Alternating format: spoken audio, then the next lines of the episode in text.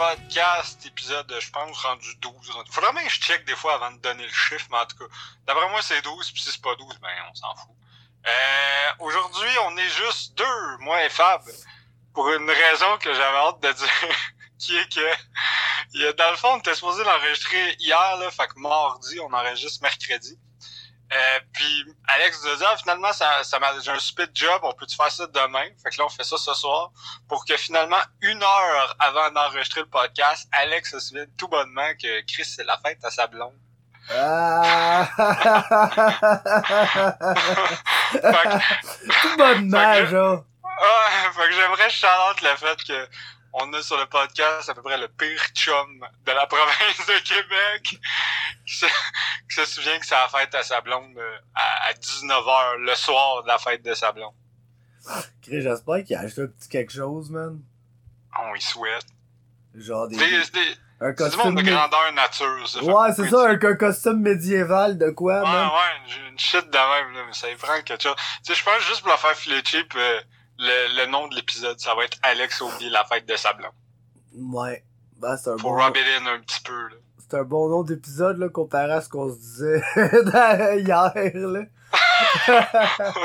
ouais, euh... ouais, c'est une bonne, c'est une bonne amélioration, là. Parce que l'épisode a failli s'appeler George Soros.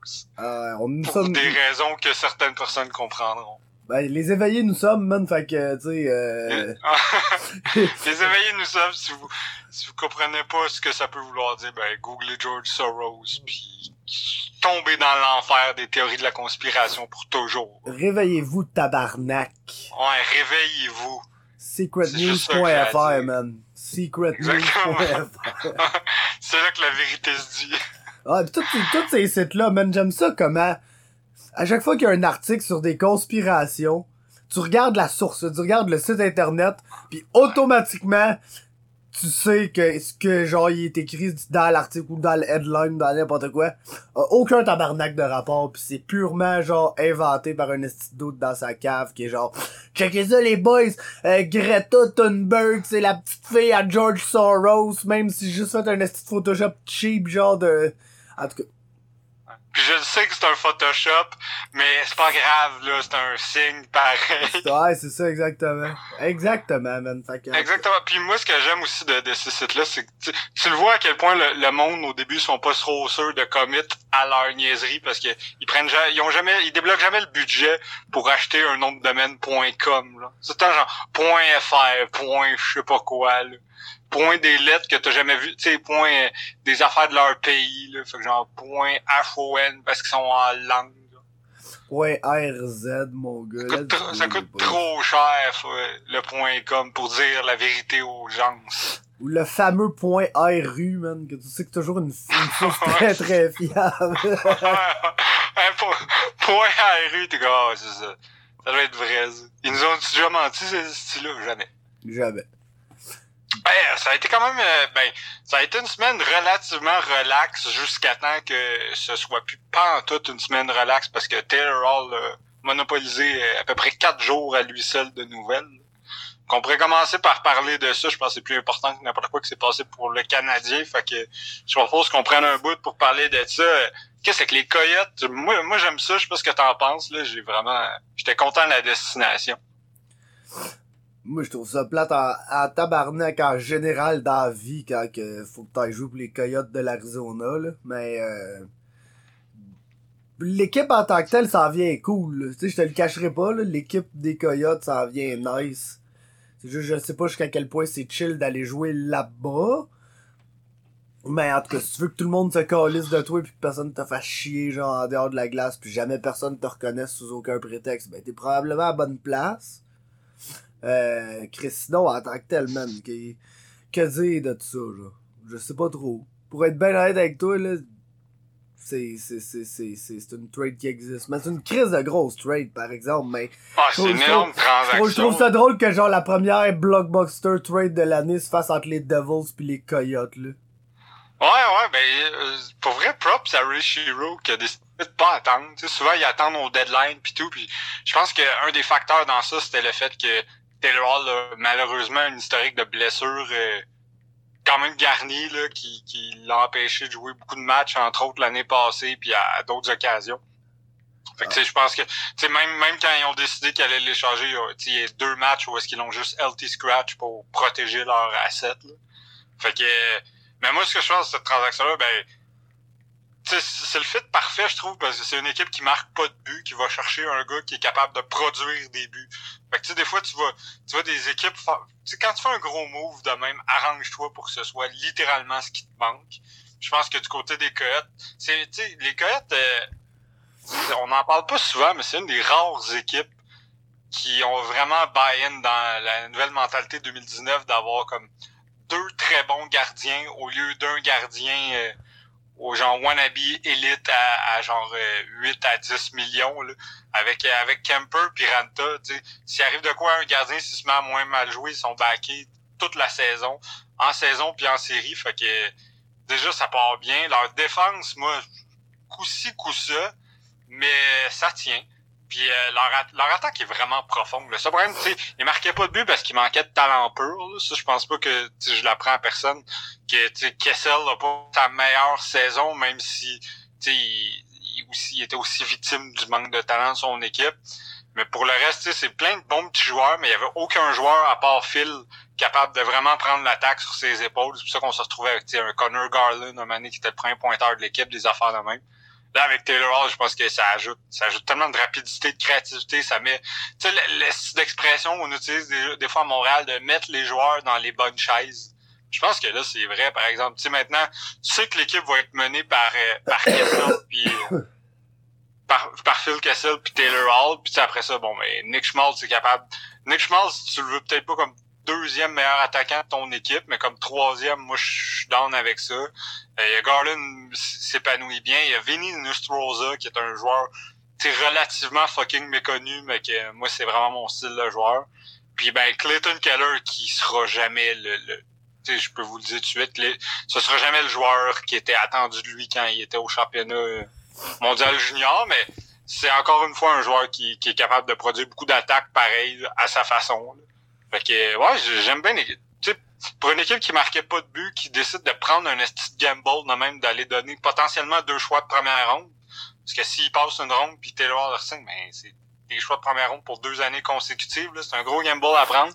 Je pense que les Coyotes l'ont quand même pris sur le bon joueur, en espérant pour eux qu'ils réussissent à le garder, même si ça voudrait dire qu'il paye plus cher, parce que c'est les, les Coyotes, je pense qu'en en, en, allant chercher Taylor Hall, certainement ils viennent de passer au stade de, de, de contender dans l'Ouest. Mais je pense pas que ça fait deux des favoris non plus. Je pense que c'est encore Vegas puis Saint-Louis qui méritent. Euh, puis à la limite, Nashville, c'est get their shit together. Mais je pense que c'est vraiment vers ça qu'on s'en va. Mais les Coyotes sont capables de surprendre n'importe qui maintenant en série. Pour moi, ça, c'est évident.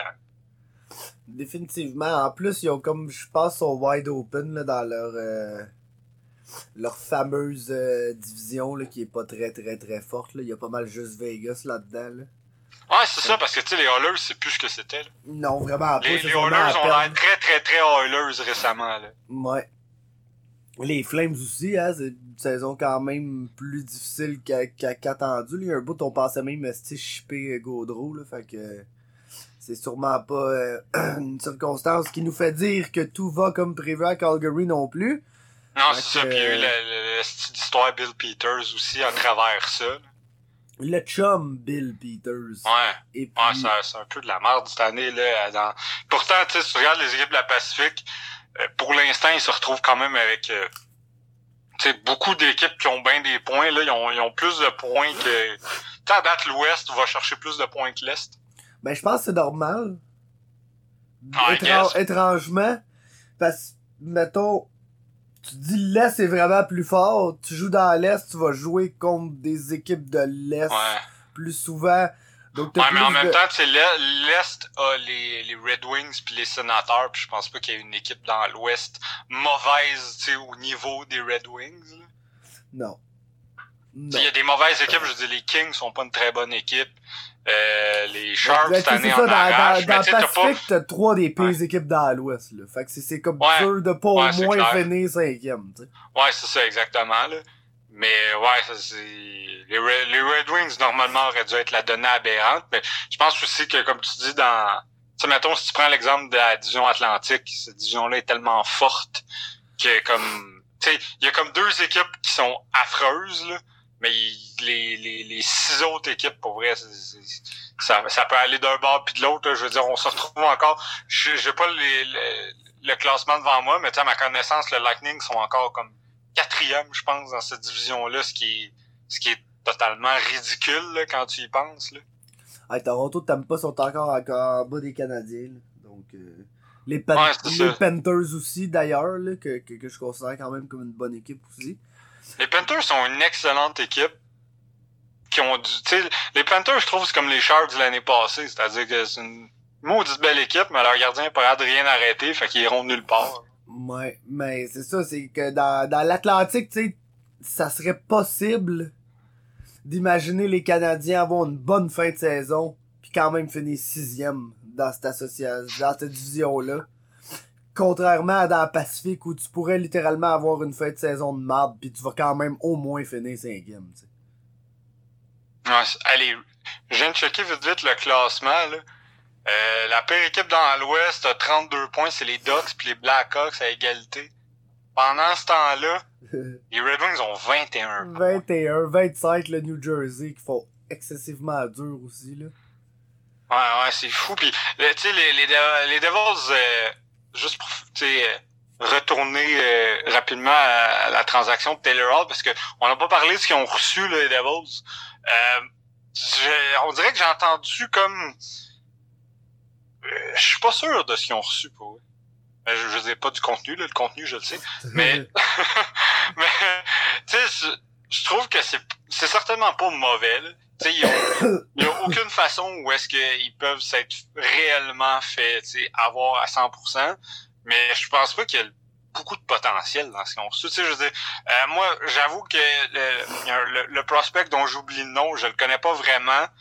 Euh, mais je connais Nick Merkley puis Kevin Ball puis Nick Merkley, l'année où il était repêché, c'est un de mes prospects préférés, mais forcé d'admettre qu'en ayant joué un match en Ligue nationale en cinq ans, je pense pas qu'on s'en va vers un gars qui va contribuer de façon extraordinaire.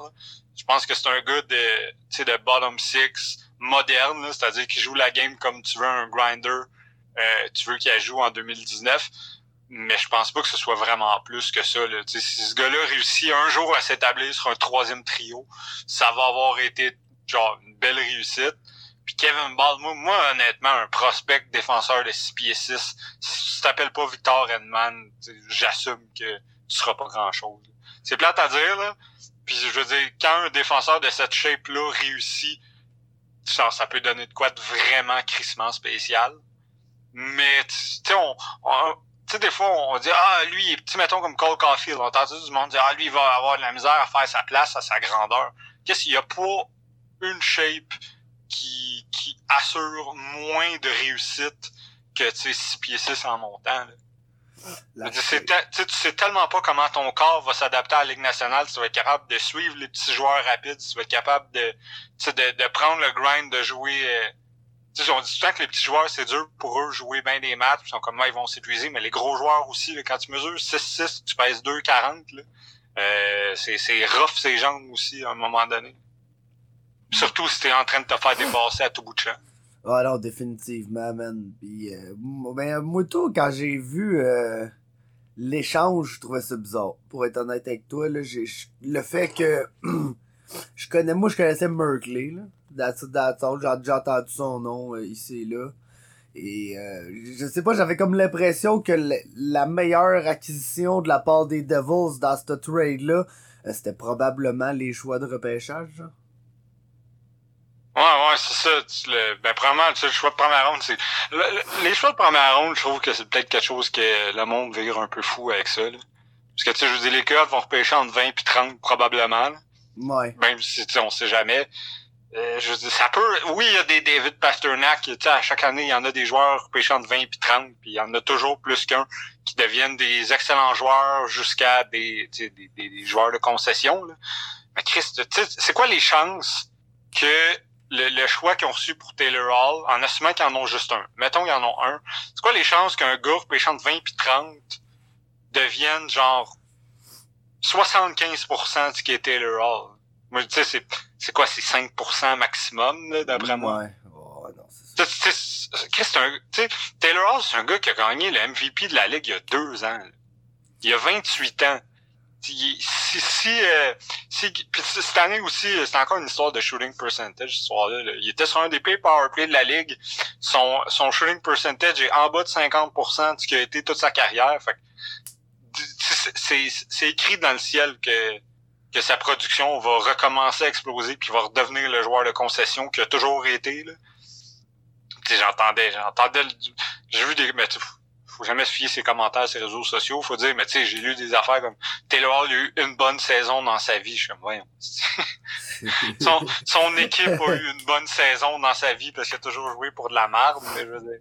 Non, non, c'est ça, là, il va jouer genre des séries probablement, là, à moins qu'il arrive Ouais. qu'il chie les coyotes complètement à lui seul, là, mais ça serait vraiment surprenant, là. Mais, euh, ouais, je dis ça, je disais ça, euh, les, les- que, que la meilleure accusation, c'était les choix.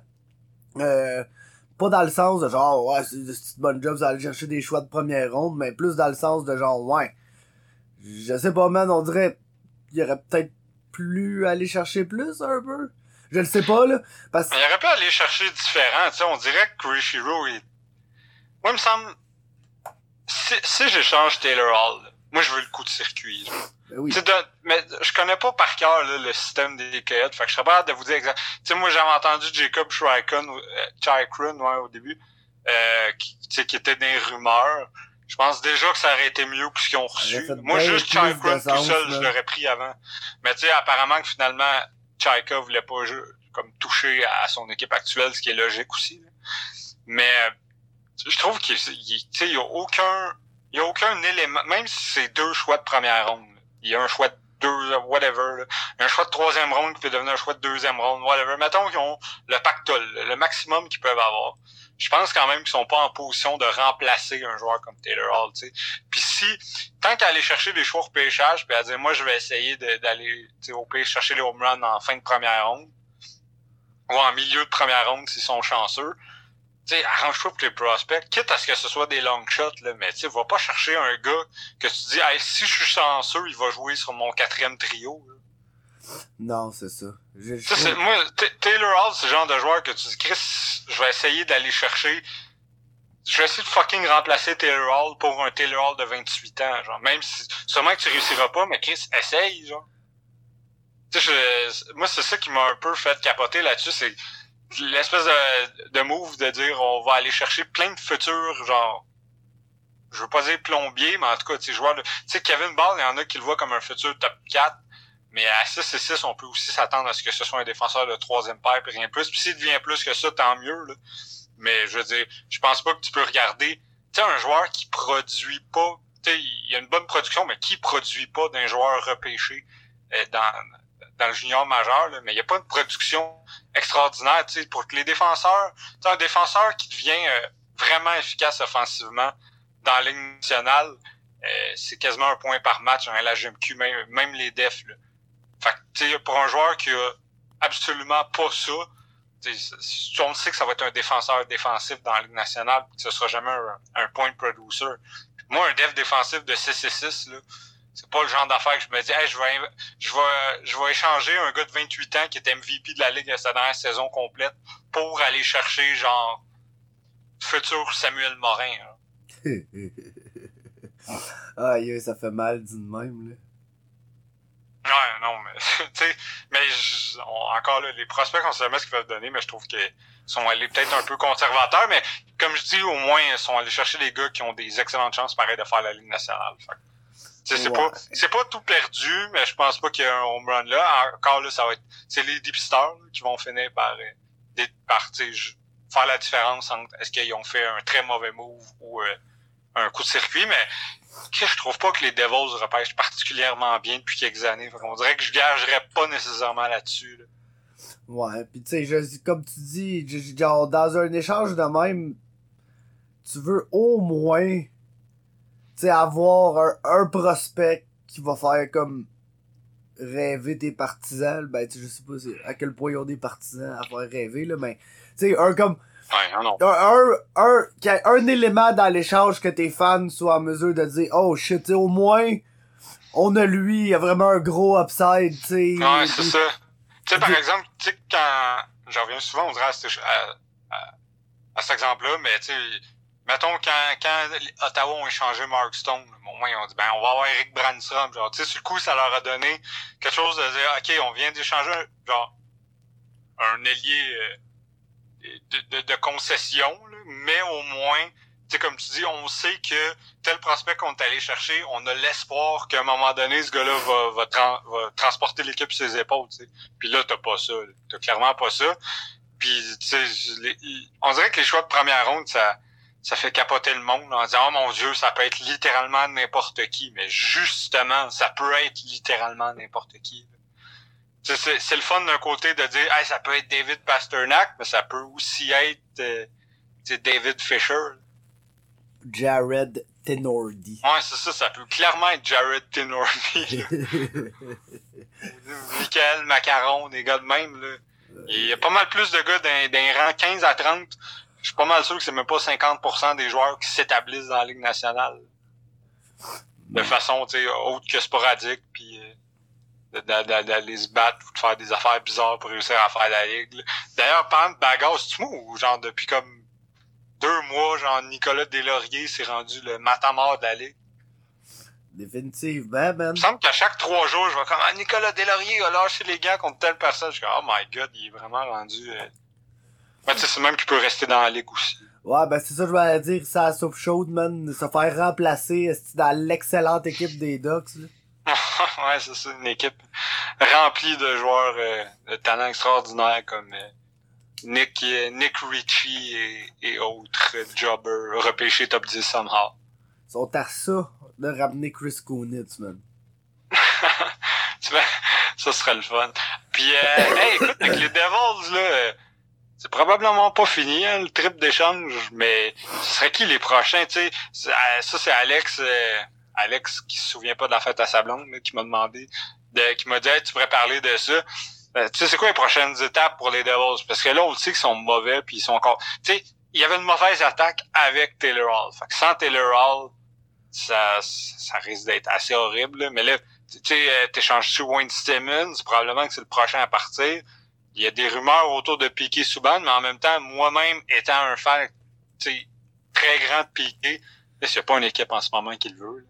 Non, le monde ne veut pas piquer. C'est sûr que Wayne Simmons, c'est c'est sûr, sûr, sûr, sûr, sûr, selon moi, qui a été changé. Là, c'est exactement le genre de gars qui avait l'air de se chercher un contrat, euh, tu sais, dans une équipe qui avait des chances de faire de quoi, là, cette année, là. Puis, malheureusement, Ouais, il, a, c'est ça. Puis il a qui- absolument pas signé à la bonne place. Fait que d'après moi, c'est sûr, sûr qu'il va être parti, là. Puis qui a totalement encore la réputation qui suit pas, pas en tout son jeu actuel. tu sais, une équipe qui va aller chercher. Tu sais, l'année passée, quand Nashville sont allés chercher, ça faisait un mois déjà qu'il avait pas marqué un but. Puis ça y a pris, je pense, un autre gros mois pour en remarquer un. Fait que, c'est ça. Là, tu vas chercher Wayne Simmons, tu vas chercher un, un joueur de calibre remplacement, mais que somehow tu vas réussir à te faire à croire que tu allé chercher encore un joueur de deuxième trio. Ouais, pis je sais pas trop que tu peux changer là- là-dedans, sinon, là. Ouais, il même pas, que- y a même pas tant de joueurs qui les- ils sont tellement peinturés dans un coin parce qu'on s'attendait à ce qu'ils soient bons. Finalement, ils sont mauvais, mais comme les joueurs qui performent pas, les joueurs, les autres équipes les voudront pas. Puis tu sais, les jeunes joueurs, ben t'échangeras pas les jeunes joueurs. Non, c'est ça. Puis j'ai l'impression qu'ils ont comme un ou l'autre. Ils ont comme des joueurs que je toucherais pas. Zéro. Ouais, ouais. Puis le reste, c'est comme, bah, tu peux bien essayer d'échanger euh, Sami Vatanen, esti, ou Travis. Ouais, c'est vrai lui en ou plus. Travis Ouais, Zajac, mon gars, mais qui... ou même Will Butcher. Tu sais, Will Butcher, moi, c'est pas un joueur que je trouve euh, particulièrement euh, indispensable aux Devils. Là. Il mais est- c'est quand même leur Quand il est arrivé dans la ligue, là. quand il est arrivé dans la ligue, c'était de big shit. Puis, tu sais, ça a jamais pan out, là. C'est resté un, un def qui existe, qui est pas mauvais, mais qui est pas particulièrement bon. Puis qu'il y a une équipe pour aller chercher pour essayer de jouer sur son power play. Moi, Ouais. le, le seul joueur en défense que j'échange absolument pas, c'est Damon Ouais, c'est Severson. ça. Severson, tu touches pas à ça, c'est comme le cœur et l'âme de cette équipe Ah ouais, selon c'est genre le joueur que t'auras pas non plus, genre, ce que tu devrais avoir là. Mm, non. Tu sais. Severson, tu vas, tu vas aller chercher un moins gros package que t'as eu pour Taylor Hall, puis pourtant, c'est, Severson, c'est un des defs vraiment underrated dans la ligue. Puis c'est, comme tu dis, c'est, c'est leur, c'est le cornerstone de leur défense. Puis, euh, c'est ça, je toucherais pas à ça. Piqué, Piqué, euh, je sais pas ce qui se passe avec. Fait que, personnellement, j'irais pas le chercher parce qu'à 9, à, à 9 millions euh, d'average pour un def qui a l'air présentement complètement fini, là, même si j'ignore la raison, mais ça fait une- un gros 15 mois là, qui a l'air pas mal fini. Fait que Moi, je serais, j'irais pas le chercher honnêtement. Même si c'est un piqué, tu sais, la, je veux qu'on fasse pour Noël là, un, un spécial de nos meilleurs souvenirs de hockey. Puis, tu sais, personnellement, c'est le joueur qui m'a le plus marqué dans de ma vie avec le Canadien de Montréal. Puis je vais en parler, c'est sûr.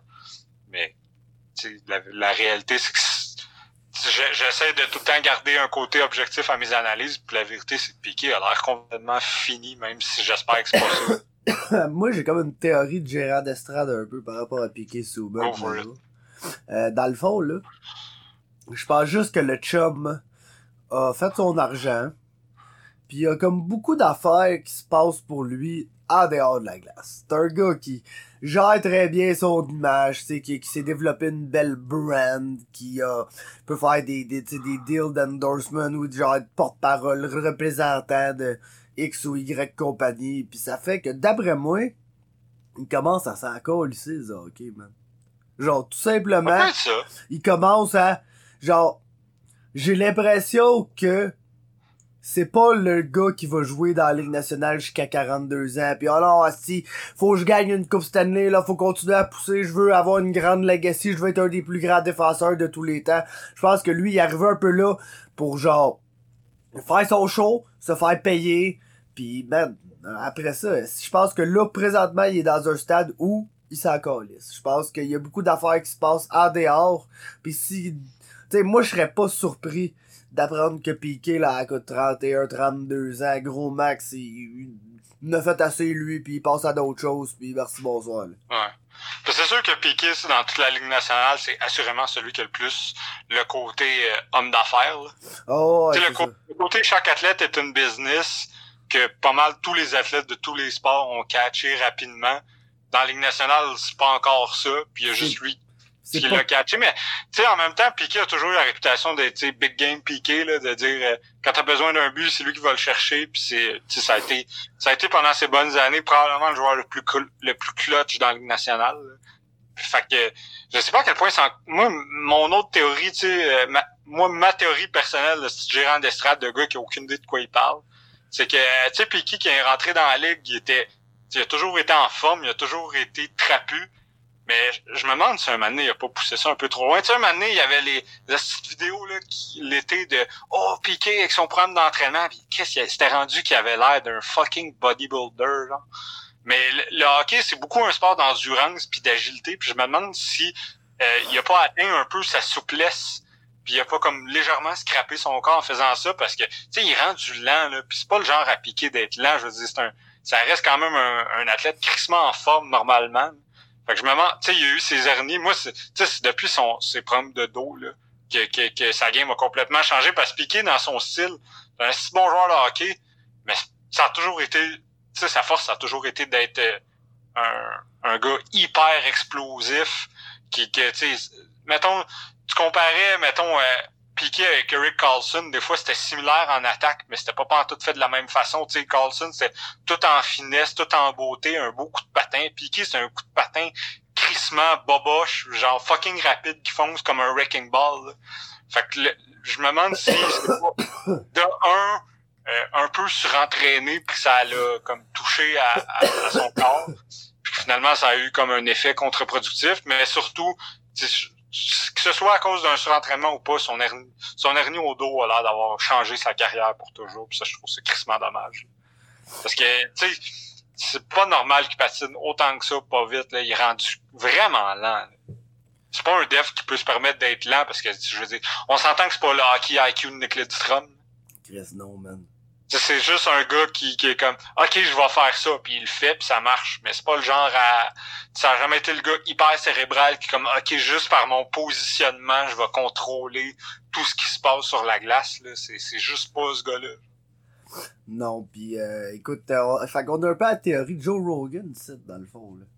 Genre, plus que t'es gros, plus que ça, ça prend de l'énergie pour Ouais, nourrir, non, mais c'est. nourrir tes muscles, fait que nécessairement tu vas gazote. Ça marche pas, ça marche pas avec Yoel Romero, mais ça marche avec les autres.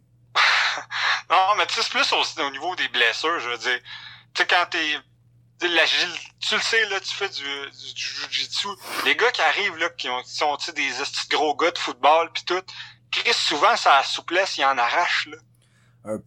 C'est dur, pareil, être à la fois énorme et très souple, là, parce que les muscles t'enlèvent de la souplesse. Fait que, je me demande s'il a pas touché un peu à ça, puis que ça l'a...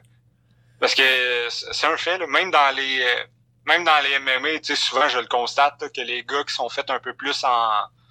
en pas, je veux pas dire en échalote, là, mais tu sais, qui sont faits sur le long, puis que oui, ils s'entraînent, oui, ils sont en shape, mais tu sais, sont, sont pas allés devenir des des beasts de de, de, de, de- de muscles. Souvent, c'est ces gars-là qui ont le plus de, de longévité. Ah les, les meilleurs fighters, ils ressemblent plus, mettons, à Tony Ferguson puis Max Holloway qu'à genre euh, fucking Tyron Woodley, là. Ouais, ouais, c'est ça.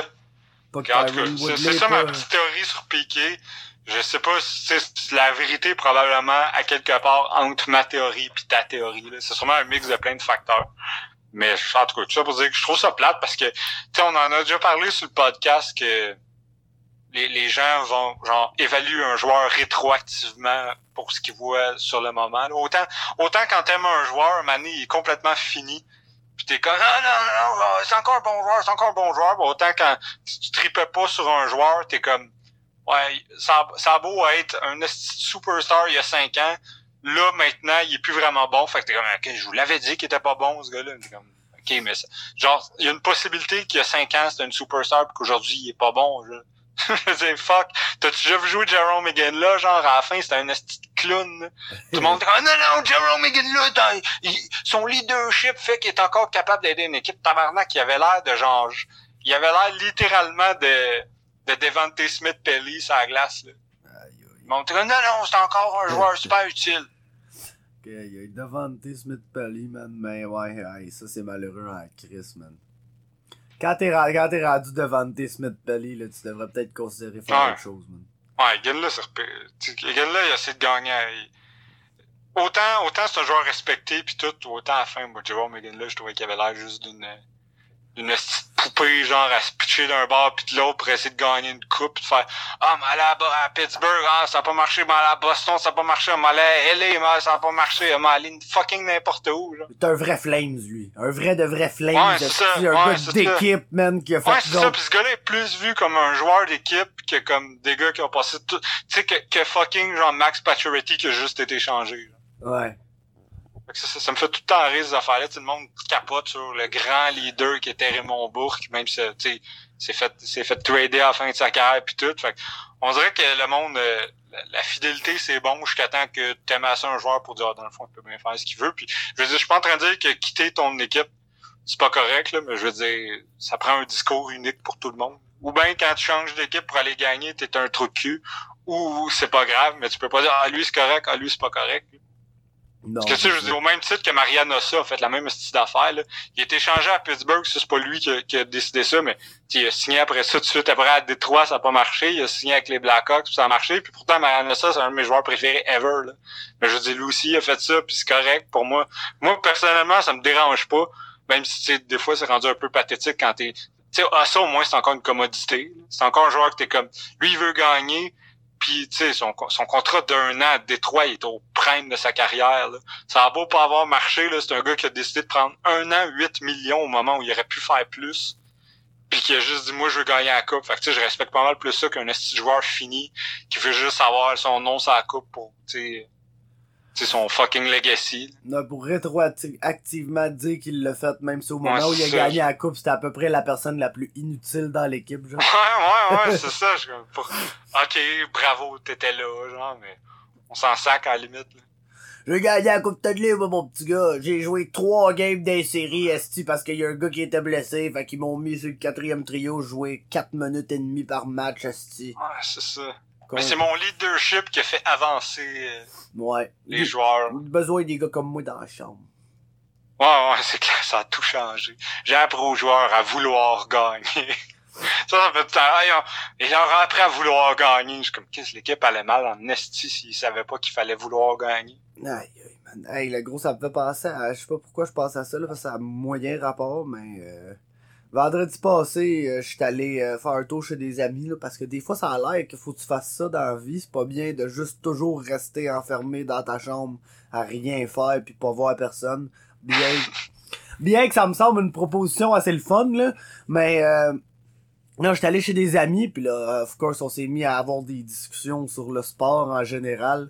Et puis, écoute, j'ai entendu une, une quote là, assez incroyable, puis je tenais à, à la partager avec les gens dans le podcast ici, parce que je trouve que ça représente très bien le monde en général, comment ils pensent, quand ils voient le hockey. Et la quote était la suivante, and quote, les statistiques avancées, ça veut rien dire. Check Ovechkin, il a déjà joué moins 27 un an. Fameux fancy stats plus et moins, hein? la, la statistique avancée, t'as non à le dire, parce que t'as avancé en tabarnak, là, compter plus et moins, là, c'est des grosses formules fucked up, là. de loin l'affaire qui veut en plus le, le plus dire sur un joueur, tu sais. Genre... ouais, c'est ça. Puis tu sais, la communauté des stats avancées est tellement fun, des plus et moins là. Si je regarde moi tous les euh, tous les tous les spécialistes des stats avancées, euh, c'est tous des, des fans de plus et moins. Ben non, s'il y a pas un tabarnak de chat. Pourquoi vous pensez qu'ils ont échangé, qu'ils ont qu'ils ont commencé à calculer à voir quelles stats feraient de la job? C'est justement parce que celle qu'on avait, c'était de la merde penser que des stats révélatrices, c'est les mises en échec, les tirs bloqués, le plus moins, c'est la pire marde. tu sais, comment détruire chaque stat en un mot? Les mises en échec, si tu donnes des mises en échec, c'est parce que t'as pas la POC. Des tirs bloqués, si tu bloques des tirs, c'est parce que t'as toujours pas le style POC. Fait que ça vient comme de détruire toute les, la carrière de George Georges. Fait que je m'excuse. Sorry, George plus moins, je veux dire, si ton équipe est mauvaise puis tu joues 28 minutes par match, ben oui, tu vas avoir un différentiel dans le moins. Euh, écoute, puis euh, non, c'est c'est c'est c'est. Souvent, souvent le, la même, c'est la même. le plus dans le moins, c'est le meilleur joueur de la pire équipe. Ouais. C'est la même discussion qui s'est terminée en, en, en disant euh, que, que, je disais, tu sais, écoute, peut-être tu peux penser que les statistiques ou les statistiques avancées, ça, ça veut rien dire, là, pis c'est juste des statistiques, pis on peut leur faire dire n'importe quoi. Dans ce cas-là, explique-moi pourquoi les meilleurs joueurs ont toujours les meilleures statistiques avancées. genre, je vais te nommer des joueurs, comme genre Patrice Bergeron. C'est un bon, c'est un bon joueur de hockey. Ah, c'est un très bon joueur de hockey. Ben là, tu vas avoir les statistiques avancées, puis c'est un des meilleurs. dans, c'est le meilleur? C'est un des meilleurs dans beaucoup des, des, catégories différentes. Même affaire pour genre Sacha Barkov, genre, tu sais, c'est comme ah, ça veut rien, ça veut rien dire les stats, mais pourquoi les meilleurs joueurs ont toujours les meilleurs stats? Pourquoi les gens que tu considères comme étant le meilleur? Ça, c'est le meilleur joueur, c'est un des meilleurs joueurs. Pourquoi il y a toujours les meilleurs... Ça va se refléter, c'est drôle. C'est pourquoi il y a toujours les meilleurs stats et non fucking, euh, esti, man, fucking, quel joueur de Nowhere je pourrais nommer, là? J'en ai Tanner Glass. Ouais, ben, ok, parfait, Tanner Glass. J'en ai, j'en on, va, on va aller pour celui qui a les pires de l'histoire, à peu près. Ouais, c'est ça, j'en avais trop dans la tête, là. Fait je savais plus trop qui nommer, mais Tanner Glass, ça fait mon affaire, Nesty, ça, Je me souviens dans le temps, je pense que c'était sur Ronde de Puck, ou en tout cas, il y avait, il y avait un meter pour dire, tu sais, mettre euh, selon c'était comme un mix de quelques stats qui donnait un indicatif puis euh, l'outil s'appelait littéralement Glass to Crosby. Parce que là, évidemment, le pire indicatif, c'était Tanner Glass, puis le meilleur, c'était Sydney. Fait que c'était l'indicatif Glass to Crosby. Puis, est-ce que ça m'avait fait rire? Aïe, ça c'est magique, man. C'était tellement excellent, là. Mais, euh, ouais, c'est ça, on dirait que souvent le monde, tu sais, qui veulent pas prendre la peine de comprendre les stats, réalise pas que comme les stats proviennent littéralement de ce qui se passe sur la glace. Genre, c'est pas juste des chiffres inventés, genre. Tu sais, souvent, le monde, c'est comme, oh, les stats, tel joueur, là, il reprend beaucoup de rondelles, il a un bon échec avant, puis euh, ça, c'est pas d'un stat. Je suis comme, OK, mais c'est pas... Oui, c'est une statistique, le nombre de rondelles reprises, genre. Les loose pucks reprises, c'est une fucking stat, genre. T'es juste trop cave pour avoir regardé avant, genre. Ou tu sais, le... moi, le meilleur, là, c'est que, bon, je pense pas avoir besoin d'expliquer aux gens qui nous écoutent c'est quoi le fucking Corsi, là, si vous googlez là, là. Puis, mais genre, Plus moi, ce que j'aime, c'est le monde qui sont comme, ouais, le Corsi, là, c'est n'importe quoi, c'est un chiffre avancé. Moi, ce que je regarde, c'est un joueur qui est capable d'amener à puck au net. Je suis comme, mais tabarnak, c'est ça, le Corsi. Ah ouais, c'est c'est genre, ça, ça, ça arrive tout le temps, genre, ah, les astuces statistiques, ça veut rien dire, faudrait que le monde, il check des vraies affaires comme X, Y affaires, puis il nomme précisément la définition d'une des statistiques avancées. Ouais, c'est ça. Tu sais, Genre, un des meilleurs pour ça, c'est fucking Danny Dubé, là, qui comme, ah, moi, c'est statistique avancée, c'est pas bon, puis après ça, c'est quoi le plan de match canadien à soir? Envoyer des rondelles au filet. Je suis comme, ah, tu me niaises. Tu vas chier. à ce temps-là, pourquoi je deviens ballistique dans mon fucking char, là? Je suis comme, ah, non, tu viens pas de dire ça, puis il y a des gens qui, qui t'écoutent, puis qui sont convaincus, en plus, que t'es comme, la, la, la, la mec, des analyses de hockey. Parce que tu leur demandes c'est quoi le Corsi ou un PDO à ces gars-là, pis ils pourraient pas te le dire, genre. J'imagine pas savoir c'est quoi le PDO en 2019. genre. Tu sais, c'est la statistique la plus... Pour moi, ça va... Ils ont inventé un million de statistiques de- depuis. Pour moi, le PDO, ça reste... C'est l'affaire la plus simple, c'est celle qui montre complètement qu'est-ce qui cause qu'un joueur performe trop pas assez. Si les GM apprenaient juste c'est quoi le fucking PDO, t'éviterais tellement de transactions niaiseuses d'aller changer ton meilleur prospect pour Jean-Gabriel Pajot, genre, d'affaires de même. Ou tu sais, de dire, ah, tel joueur est fini, puis là, ah, on comprend pas ce qui s'est passé, il a recommencé à produire. Ah, ça doit être à cause du joueur de quatrième trio de 36 ans, genre, qui a appris c'était quoi vouloir gagner. Puis là, ça a tout changé. Comme, non, non, c'est juste mis à converser sur ses tirs. Ah non, mais c'est pas où ça- et Pourquoi il a commencé à convertir sur ses tirs? C'est parce qu'il a commencé à plus vouloir marquer. Tu vois, Ok, regarde. C'est correct. Il y avait une plus grande volonté de marquer des buts. Exact. C'est comme, ah, tel joueur, justement, ça aussi, justement, tu d'un plus moins. Ah, tel joueur, il est moins 10. Comment ça, il est moins 10? Là, tu regardes, ben, c'est parce que quand il est sur la glace, son goaler, goal pour 8, 79. Ah, non, mais ça doit être à cause de son jeu défensif. Ben non, parce que les stats te permettent de voir que les tirs proviennent de loin, puis c'est juste le gardien qui fait pas les arrêts? Ah non, mais c'est à cause de lui, ok, bon. Correct. Tu veux rien entendre. Mais tu sais, là, tant qu'à parler de goaler, euh, j'ai j'ai promis euh, j'ai promis j'ai promis une opinion controversée là, euh, cette semaine sur notre page Facebook. Fait qu'aussi bien y aller de suite. Parce que dans les autres affaires qui ont été complètement inventées par les analystes, puis là, je, je veux pas, tu sais, parce que je sais pas pourquoi, j'ai repensé aux Devils la semaine passée à cause justement de l'affaire de Taylor Hall, puis il y a un mythe qui a été inventé puis qui me fait trop rire. C'est que, tu sais, il y a de la paresse journalistique au, au Québec, dans le sport partout, là, je veux dire, pas qu'au Québec, là. Mais on aime ça, tu sais, souvent quand on sait pas quoi dire sur un gardien ou sur un joueur, on dit des affaires faciles. Puis moi, une affaire qui m'a toujours fait tuer, c'est... Puis je veux pas je veux pas que le monde pense que c'est un knock sur Martin Brodeur, là, qui, qui était un bon gardien, qui est nullement le meilleur gardien de tous les temps, même pas top, top 5, probablement pas top 10, là, honnêtement. Mais mettons top 10, mais peut-être, ouais, non, pas top 5.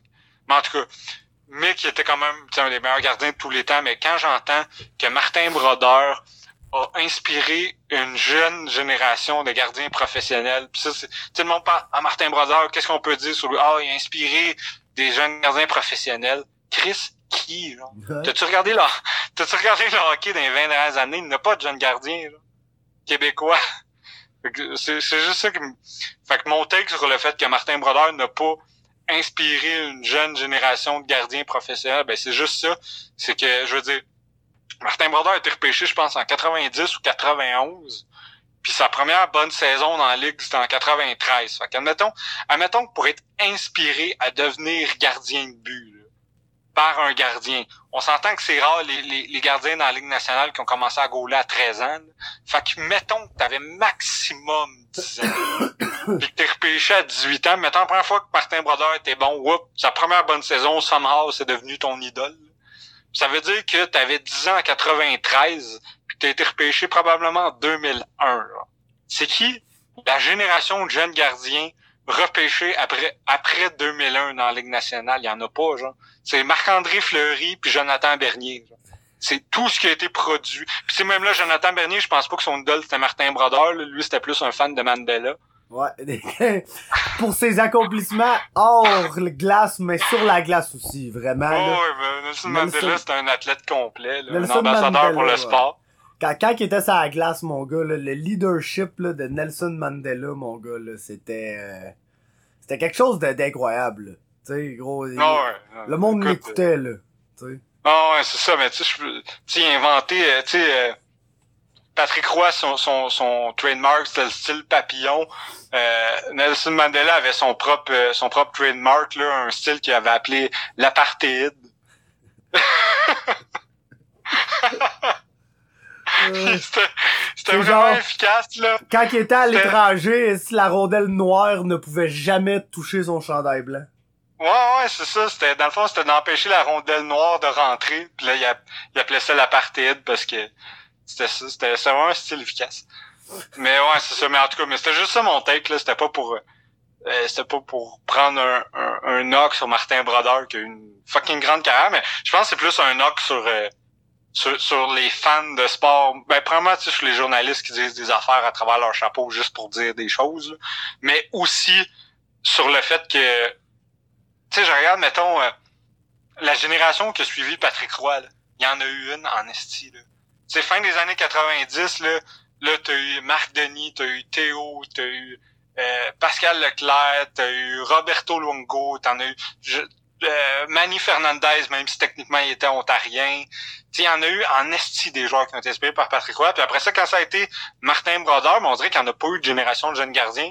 Puis je pense pas que c'est la faute à Martin Brodeur, mais je pense juste que ça montre à quel point au Québec, c'est, on s'inspire vraiment du Canadien de Montréal et de rien d'autre. là.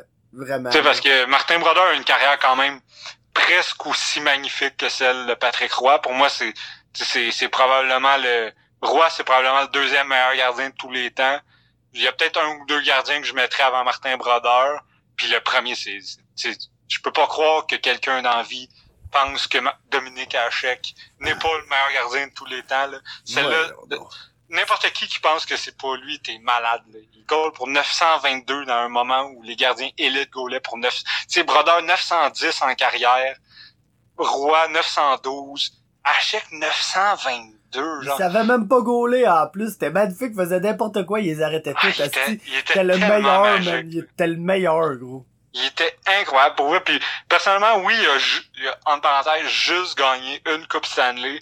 Mais genre, honnêtement, Il a emmené les sables de de, Buffalo de en s'être finale. rendu en finale de la Coupe Stanley avec les Sabres de Buffalo, de qui les deux meilleurs joueurs, outre lui, étaient Miroslav Chatan, que j'adore, mais Chris quand même, et genre Chris Gratton. Sans joke, pour moi, ça, ça vaut plus que les sept Coupes Stanley de Brodeur et Roy combinés ensemble. Ah, Dominique Hachek, Ben, c'est, c'est, c'est, euh, c'est, gros. Puis lui, il a burté une génération de goalers bizarres à la Tim Thomas, là. Ah oui, Dominique Hachek a inventé Tim Thomas. hein, ah, il était tellement parfait, Dominique Hachek, parce que c'était c'était un moment dans la Ligue nationale où, tu sais, tout le monde voulait commencer à être un peu pareil, là, puis avoir le même style, puis dire, quand il arrive telle affaire, tu fais telle chose, c'est ton VH, puis là, tu te mets en papillon, puis là, tu fais telle affaire, puis lui, il était juste comme... Ben, moi, moi, quand il arrive ça, je me collais sur le dos, puis je lève mes pads. Ah ouais, t'es genre... pe- petit tir qui arrive genre super tranquillement au ras la glace, c'est genre Dominique Hachek, t'es genre comment on deal avec ça, on reste debout pour l'arrêter avec le bâton? Ah là, mon gars, let's go, les deux pads esti, quatre fers en l'air, mon gars, let's do it. Ça a pas le choix, c'est un show, man, faut rendre ça spectaculaire même quand ça l'est pas. Puis, Ouais, c'est ça. Puis je pense, je pense que les dignes descendants de Hachek et Brodeur, c'est probablement, tu sais, Fleury, euh, John Quick, Tim Thomas. Tu, vois qu'il y avait vraiment de, de, de leur style là-dedans. Fait que ça, c'est cool à voir aussi. là. Ouais. Fleury, maintenant, il, il- c'est le king de, de ces petits moves-là, même si c'est, c'est sûr que tu, reverras jamais un gardien en faire autant qu'à Hachek, là. Parce que c'est, de quoi faire virer complètement fou un entraîneur des gardiens. alors, Mais tu sais, je disais, Tim Thomas, c'est le plus proche qu'on a eu, puis fuck, ça marchait, là. moi, Tim Thomas, là, c'est un de mes boys, man. Genre, aïe, aïe, le- le- genre, les, les pirouettes à Hachek avec le tempérament bouillant de Patrick Roy, man, c'est tout ce qu'on veut, là, dans un gardien. Ah Thomas. C'est à la fois le gars qui va te faire gagner la game, pis genre péter la gueule à ton meilleur joueur après, man. Ouais, ouais, ouais, c'est ça. Puis après ça, tu il va y avoir les opinions politiques de Colby Covington. Oh, straight up, man. C'était Il, il, il était tout Tim Thomas, là. Non, ouais, t'es genre... ce gars-là, a tellement volé à Canucks, là. Genre, moi, j'irais pas à la Maison Blanche, c'est un noir. Ah ouais, c'est ça, t'es comme tabarnak de malade mental. Tu sais, il était complètement fou, ce gars-là. Ah ouais, man. Mais il, il était drôle. C'est un perso- C'était 100% un personnage. Mais le pire, c'est que c'était lui, genre. C'était même pas genre un personnage qu'il a créé, là. C'est littéralement ce gars-là, il est le même, genre, t'es comme... Ou à la fois what the fuck, puis wow. Ouais, c'était magnifique, man. Il en faut des, des personnages de même, comme pour revenir à lui un peu piqué, man. Je pense, dans ses meilleures années, c'est un de personnage, man. Il faisait du bien. Ah, c'est Faisait- clair. C'est le gars qui fera jamais l'unanimité dans un esti de sport super conservateur comme le hockey, là. Mais Ouais, t'en as besoin des gars de même, là, qui, qui changent le beat un peu, là. pis Ah ouais, c'est ça, c'est un spectacle au final, là. Mais ouais. Ça, c'est rien d'autre qu'un spectacle, Il y a rien de sérieux dans le sport, là. Pis c'est pas tout Au le final, monde, pas tout le monde qui juste à, à être lui-même va réussir à être genre la personne la plus éblouissante de l'histoire. Genre, il y a Connor McDavid, mais. Ouais, c'est ça. Qui, qui peut faire ça, tu sais, à part le Connor McDavid? Ouais, c'est ça, en étant hyper boring, tu sais, faut que ton... Puis tu sais, même Connor McDavid avec un... le moindrement de personnalité, tu sais, il transcenderait le sport. Mais oui. En ce moment, je pense pas qu'il y ait beaucoup de fans d'autres sports, qui trippent à ce point-là sur Connor McDavid, même si c'est sûrement qu'il y en a qui checkent les highlights un peu, là, mais tu sais, si Connor McDavid avait la personnalité, genre de, je sais pas, de Piqué ou genre de, de, joueurs comme ça, j'allais dire de Patrick Kane, mais mettons sans, sans Ouais. les accusations louches, là. Non, c'est ça. Mais euh, même le Kane, c'est plus comme un douchebag, là, mais qui dans la ligue est... Ah, que de fucking Marc-André Fleury, man. Imagine, genre, la personnalité de Marc-André Fleury, drôle, euh, outgoing, attachant, sur genre Connor, tu sais, même là, Marc-André Fleury, c'est un, un joueur d'élite, là. Mais imagine, tu sais, sur un joueur générationnel comme, comme McDavid, pour moi, c'est- la plus belle chose que le hockey pourrait espérer avoir, mais on dirait que pour être un joueur de ce style au hockey, il faut que tu aies appris justement à être plate.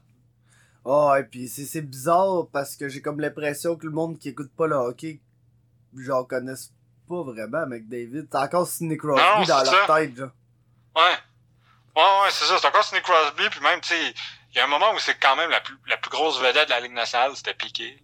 Ouais. Oh, ouais, absolument. Tu sais, sans être le meilleur joueur de la Ligue, mais tout le monde le connaissait parce que, fuck, il, il était à tel endroit, puis il faisait des déclarations, puis il, il, tu sais, il savait, il, il prenait soin de son brand. Tu sais, c'est, c'est qui le dernier joueur à avoir été vraiment le meilleur joueur dans la Ligue nationale, by far, puis d'avoir une grosse personnalité, genre? Probablement genre Mario. Ouais. Puis même là, Mario était pas, genre... Mario avait une grosse personnalité parce que il disait c'est quelque chose, puis qu'il était quand même drôle, là, puis qu'il il fumait des clopes au lieu de s'entraîner, mais tu sais, même là, c'était pas un gars... C'était pas un gars particulièrement divertissant, là. Hey, c'est pas genre. que ça arrive pas au hockey, genre. Pas genre, j'ai entendu que Guy Lafleur avait genre le cancer du poumon de quoi de même, c'est pas ça? Il y a quelques semaines, il avait été opéré, je pense, pour des, des, des affaires de même, là. Ça, se- ça se pourrait, là.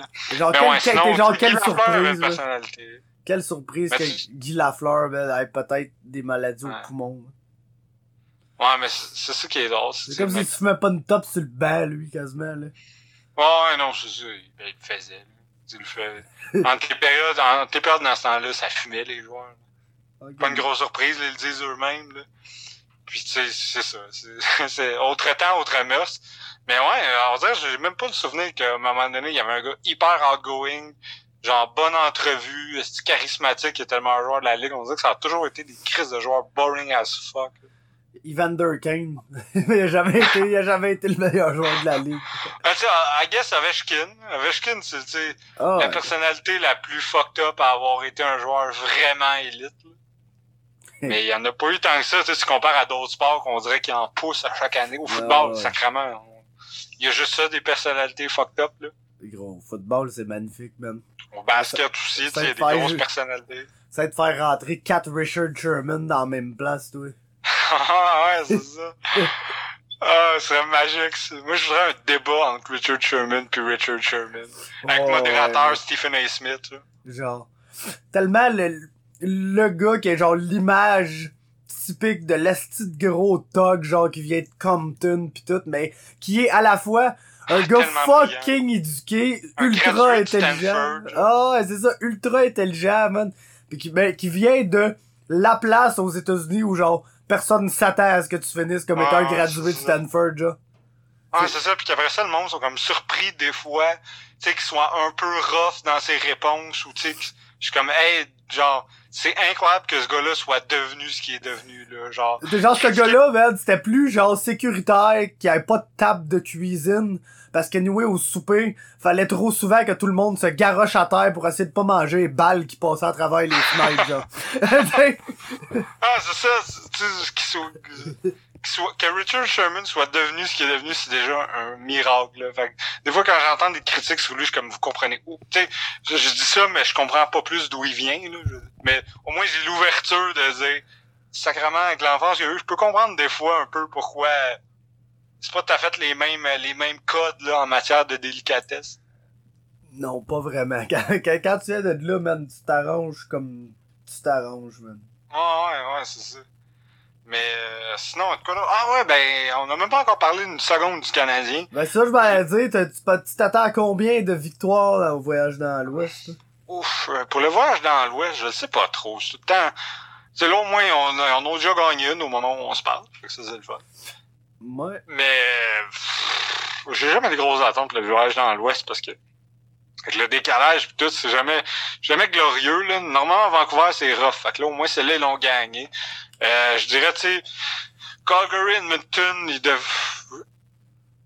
tu sais, de préférence, faudrait qu'ils en sortent au moins avec une.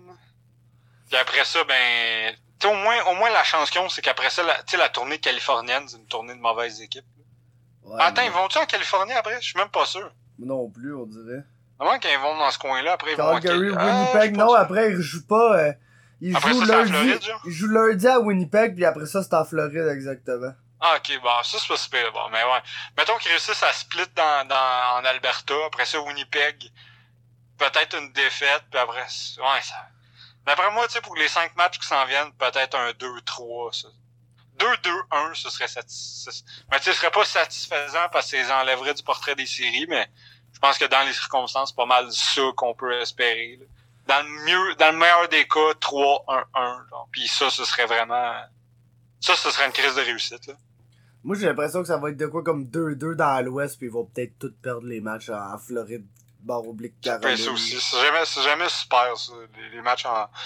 Le voyage du temps des fêtes, c'est comme c'est une tradition, mais c'est aussi une tradition qui sort le Canadien des séries à chaque année. ouais. Je sais pas à quel point c'est trippant. Le monde dit, ah, wow, c'est vraiment le fun. T'es comme, ouais, c'est tout le temps comme le deux semaines dans lequel euh, les espoirs commencent à s'amenuiser. Oh, ouais, puis personne s'en rend trop compte, puis là, donné, c'est rendu au, au mois de mars-avril, quand ils sont 5 points en arrière, et que là, ah, là, ils perdent des matchs clés, là. Ils perdent des matchs Ah, clés, esti, euh, Ouais, c'est ça, ouais. C'est comme si, tu sais, tous les matchs, intra-division, puis tout n'était pas clé. Genre, on dirait que le monde, c'est comme, le monde, comme, se dit, ah, ben, ça, on perd tout le temps, fait que c'est vrai qu'on perd encore, mais j'aime les matchs valent pas moins pour ça. Surtout, tu sais, qu'en ce moment, les deux matchs en Floride, ça va être des, des, des matchs de 4 points, là, en, les, les, proverbiaux matchs de 4 points. Hey, même contre les Hurricanes, le gros, là. Je sais, Ouais. que, je sais que les Hurricanes, sont forts, mais, euh, advenant le cas, ça, ça se peut qu'à la fin de l'année, tu finisses par te battre avec les Hurricanes, là, pour une place en série. Ouais, c'est possible. Je m'attends à ce qu'ils soient dans le top 3 de leur association, mais... Mais, tu sais, tu sais jamais, man, ils peuvent descendre jusque-là, tu sais, ils peuvent euh, perdre leur place si contre, genre, je sais pas, les Pingouins qui, somehow, sont pas une mauvaise équipe de hockey. Ou même les Flyers qui, tu sais, moi, selon moi, sont là, mais les Flyers pourraient peut-être un peu mieux faire, là, même, je pense qu'en ce moment. Ceux qui pourraient. Fait que, tu sais, pourrais avoir une de ces deux équipes-là qui va chercher comme la, la, la, la troisième place, puis que Wolves, les Hurricanes se retrouvent dans le wild card, puis Hey, imagine si les Hurricanes se retrouvent dans le wild card puis finissent par jouer de notre côté des séries. Comment ça va faire des séries d'imbéciles avec genre Imagine s'ils se Tampa Bay, Boston. wildcard. Ah, ça pas bien, Boston, Toronto, la Caroline, tout qui jouent ensemble, pis...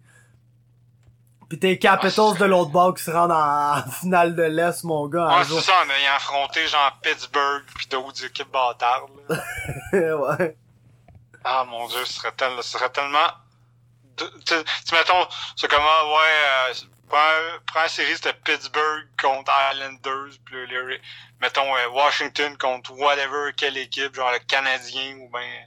Flyers. Ah, ce serait l'enfer, ça. Il se, rendrait, il se rendrait en finale de conférence, genre, en, en genre 9-10 matchs. Ah, 6, man. ouais, non, j'avoue, j'avoue que ça serait quelque chose, mais on, ouais, on dirait qu'à part les, les, les Capitals puis les Bruins, et on dirait que on dirait comme les Caps, les Bruins qui sont comme rendus là assurés de faire les séries. Puis il y a comme les, les Devils, les, les, euh, les Red Wings puis les Sénateurs qui sont assurés de pas les faire. Mais pour le reste, Chris, on dirait que tout est ouvert en ce moment.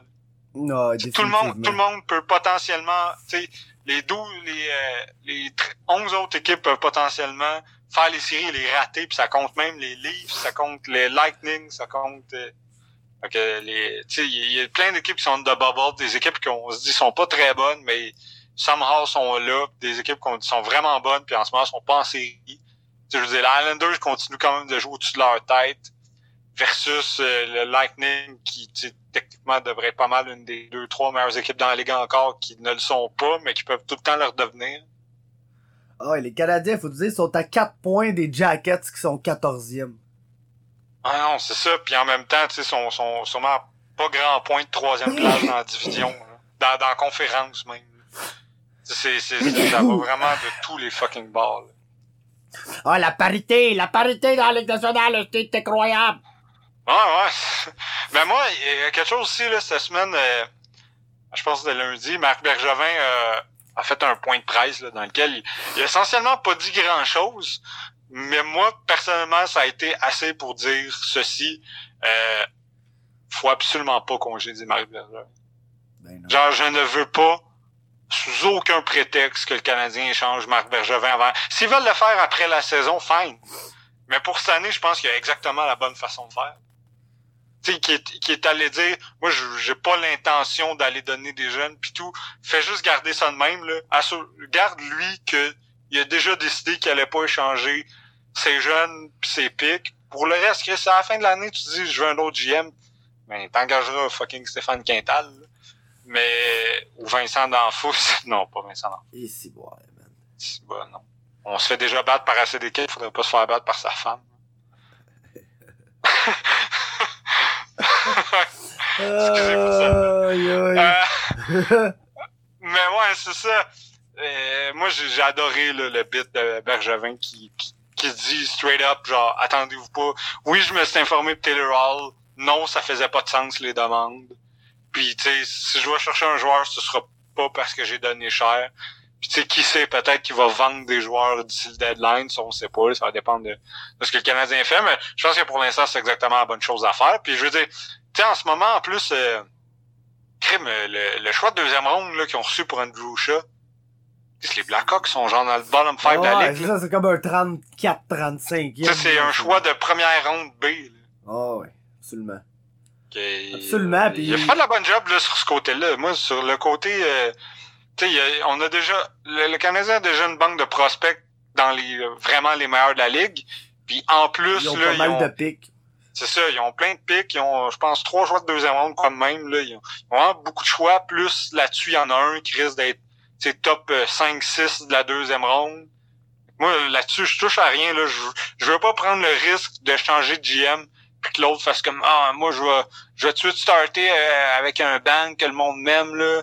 Fait que je vais te donner ce choix de deuxième ronde là pour tel petit jobber qui va juste faire que au lieu de finir genre 11e, le Canadien va finir 9e. Ouais, c'est ça, ils vont améliorer genre leur position dans les positions où tu veux pas améliorer ta position. Genre. Ouais, non, c'est ça. Puis je veux dire, moi, personnellement, le moment où je veux, tu sais, je l'ai déjà dit, là, le moment où je veux voir un step-up du Canadien, c'est l'année prochaine. Cette année, je suis down. Qu'il fasse pas les séries, qu'il emmagasine encore des pics. L'année prochaine, moi, par contre, je veux, tu sais, je pense que là, c'est le temps que, tu sais, l'espèce de reset, là, qui dure. Je suis d'accord que c'est la meilleure affaire pour l'équipe. Mais là, je pense qu'après, après cette saison, les Canadiens vont encore repêcher plein de fois va avoir une tonne de prospects, une tonne de jeunes. Là, par contre, ça va être le temps de... Si l'année prochaine, le Canadien fait pas une série, je vais être vraiment euh, déçu. Ouais, L'an prochain, faut que ça commence à se passer. Là, à, durant ce temps-là, cette année, le monde peut continuer à capoter que Kotkaniemi, c'est un boss, là, mais... Ouais, ouais, c'est ça. Pour cette année, c'est correct, là, tant qu'il s'avère pas complètement fou, euh, plus que ce l'est déjà. Mais en ce moment, le Canadien me fait penser aux Hurricanes des dernières années, tu sais. Tu sais, euh, jusqu'à, mettons, les Hurricanes d'avant l'année passée, là, c'est-à-dire l'équipe que, d'un stats avancés sont d'un premier de la ligue, que tu sens que c'est une bonne équipe, mais qui sont somehow pas capables de gagner, puis qui attendent, tu sais, il manque juste encore un petit quelque chose pour qu'ils pour qu'il qu'il, qu'il monte la colline puis que là ça se mette à bien aller. Je pense que le Canadien est là, juste on the edge de dire pour cette année, on essaye encore d'emmagasiner pour se bâtir vraiment quelque chose qui va pas être une genre de puissance. Là. Puis l'année prochaine, il faut que ça commence à apparaître. Mais pour cette année, moi, de, de garder les mains, de, de proverbial, euh, regarde passer à parade, là, ben moi cette année, je suis dans que Marc Bergevin sorte sa, sa petite chaise de patio puis qu'il regarde la parade tranquille. Absolument, man. En espérant, par exemple, qu'on ait un assez bon choix de repêchage pour repêcher un esti de défenseur qui existe. Ouais, ça c'est sûr que ça aiderait tellement. Parce que... C'est sûr, sûr que ça. Parce que les chances sont que le- l'attaquant euh, dynamique capable de changer l'attaque, probablement qu'ils l'ont déjà en Cole Caulfield. Bon, absolument. Selon Fait que, ouais, là, là, ouais, on- fait que, c'est sûr que s'ils finissent avec un plus, je vais pas chialer, là. Mais je veux dire, tu sais, dans un monde idéal, t'as un solide rang repêchage. Tu prends le meilleur joueur disponible, ça c'est sûr. Mais tu sais, si c'est un def, ce serait tant mieux. Puis euh, après ça, ben, tu sais, avec le nombre de choix qu'ils ont, euh, à un moment donné, si, si on choix de première ronde, le meilleur joueur disponible, ça donne que c'est un attaquant, mais prenez un fucking attaquant, quitte à, à échanger un autre attaquant pour un def à un moment donné. Là. Ouais, mais ben, les faut, chansons faut, capables là, dans les deux premières rondes d'aller chercher un def euh, genre solide. Ouais, faut, faut que tu pognes le meilleur joueur disponible, mais faut que tu le pognes avec l'optique que tu vas peut-être faire des, des, des changements. Genre que tu vas peut-être. Je sais que c'est un, Ouais, peu, un peu mal vu de, de repêcher un joueur puis de le trade immédiatement, genre à la seconde près que tu l'as repêché. Là. Ah, ça, mais tu sais, quitte à ce que ce soit pas nécessairement le, le joueur que... Tu sais, c'est le joueur que t'as repêché, là, tu l'aimes plus que, je sais pas, là. Mettons que tu, tu l'aimes... Ouais.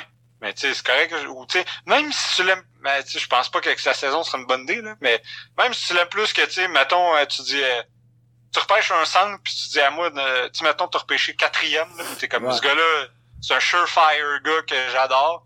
Qu'est-ce qu'on peut échanger? Tu quel genre de def tu peux avoir pour Kotkaniemi, là? Tu peux sûrement avoir un bon jeune def, là. Mais, je veux dire, je suis pas en train de dire échanger Kotkaniemi, là, mais je suis en train de dire, tu la meilleure position à être, c'est d'avoir plein, c'est pas nécessairement d'être boosté partout, c'est d'avoir tellement de bons joueurs que tu peux aller chercher littéralement n'importe qui.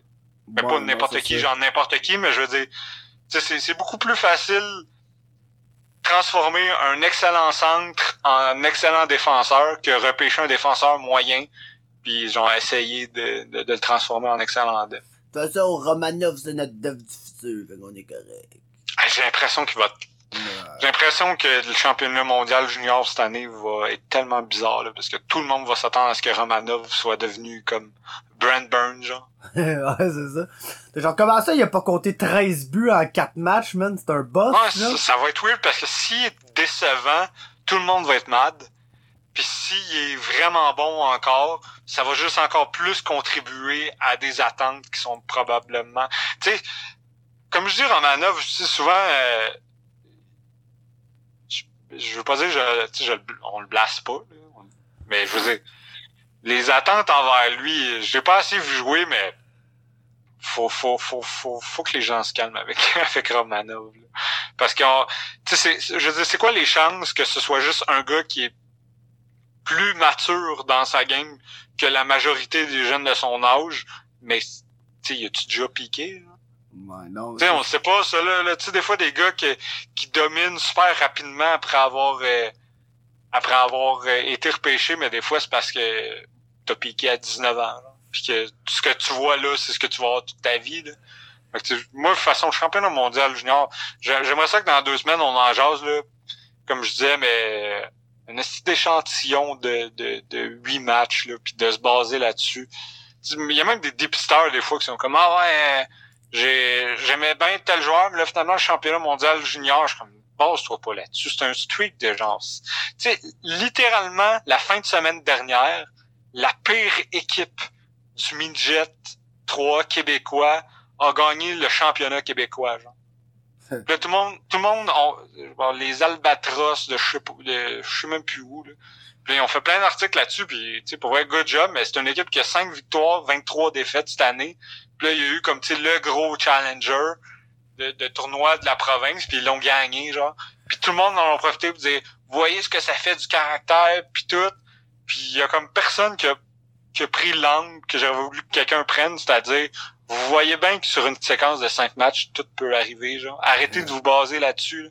C'est comme, tu sais, le championnat junior, euh, le championnat mondial junior, c'est l'équivalent de si j'avais été un dépisteur de la LHJMQ, que je disais, ouais, le tel joueur que toute l'année il a été mauvais dans, le junior, dans le midget 3, mais là, il était bon pendant ce tournoi-là, fait que je vais first overall. Genre, fuck it, là, c'est le meilleur. Il était bon pendant ces cinq matchs-là. T'es comme, oui, mais ça a-tu été le meilleur pendant toute l'année ou c'est juste été un hot streak, là? Parce que je veux dire, tu sais, depuis le début de décembre, là, selon cette logique-là, je pourrais dire le meilleur joueur de la Ligue nationale, c'est Anthony Duclair. Oh yeah. Il faut arrêter de vous baser sur un petit. Tu sais, tout le monde sont comme ah, un petit échantillon, ça vaut rien, mais là, ah, le championnat mondial junior, là, de big shit, là. Là, ça vaut tout, là. yes. Est-ce que c'est contre genre. C'est comme Ah, il a fait des points contre la Lettonie, genre. La Lettonie. Tu sais que. Moi, la Lettonie, n'y a pas Arthur Sirbé d'impliquer d'une manière ou d'une autre, je suis pas intéressé, là. Arthur Sirbé, il, est... ouais, il était letton. Hein. Absolument, ouais. man, absolument. Oh, ouais, tout finissait par DS. Arthur. Arthur. Ça s'appelait Arthur Sirbé. Ouais, c'était un tag, ça. Ouais, c'est. Arthur Sirbé, c'est le top. ouais, mais écoute, ça fait. Euh, fait 1h10, là, fait que je veux dire que vous pouvez peut-être faire un petit change-up de sujet pour la fin, man. Il y a eu l'UFC 245 qui a eu lieu. Puis ça a été vraiment. Tu sais, des fois, t'as des grosses cartes euh, avec beaucoup de title fight pis tout, pis que tu te demandes si ça va deliver, parce que ah, peut-être que toutes les fights vont finir à décision. Mais c'est exactement ce qui est arrivé, mais ça deliver pareil, man. Je pense que c'est un des rares, un des, une des rares fois que tu vas voir, ça a fini tard en sacrament, mon gars. C'était genre une heure et demie, deux heures du matin, là, quand ça a fini cette niaiserie-là, mais le main event, man, c'est un des meilleurs combats que j'ai vu en vraiment très, très, très longtemps. C'était Kamaru Usman puis Colby Covington.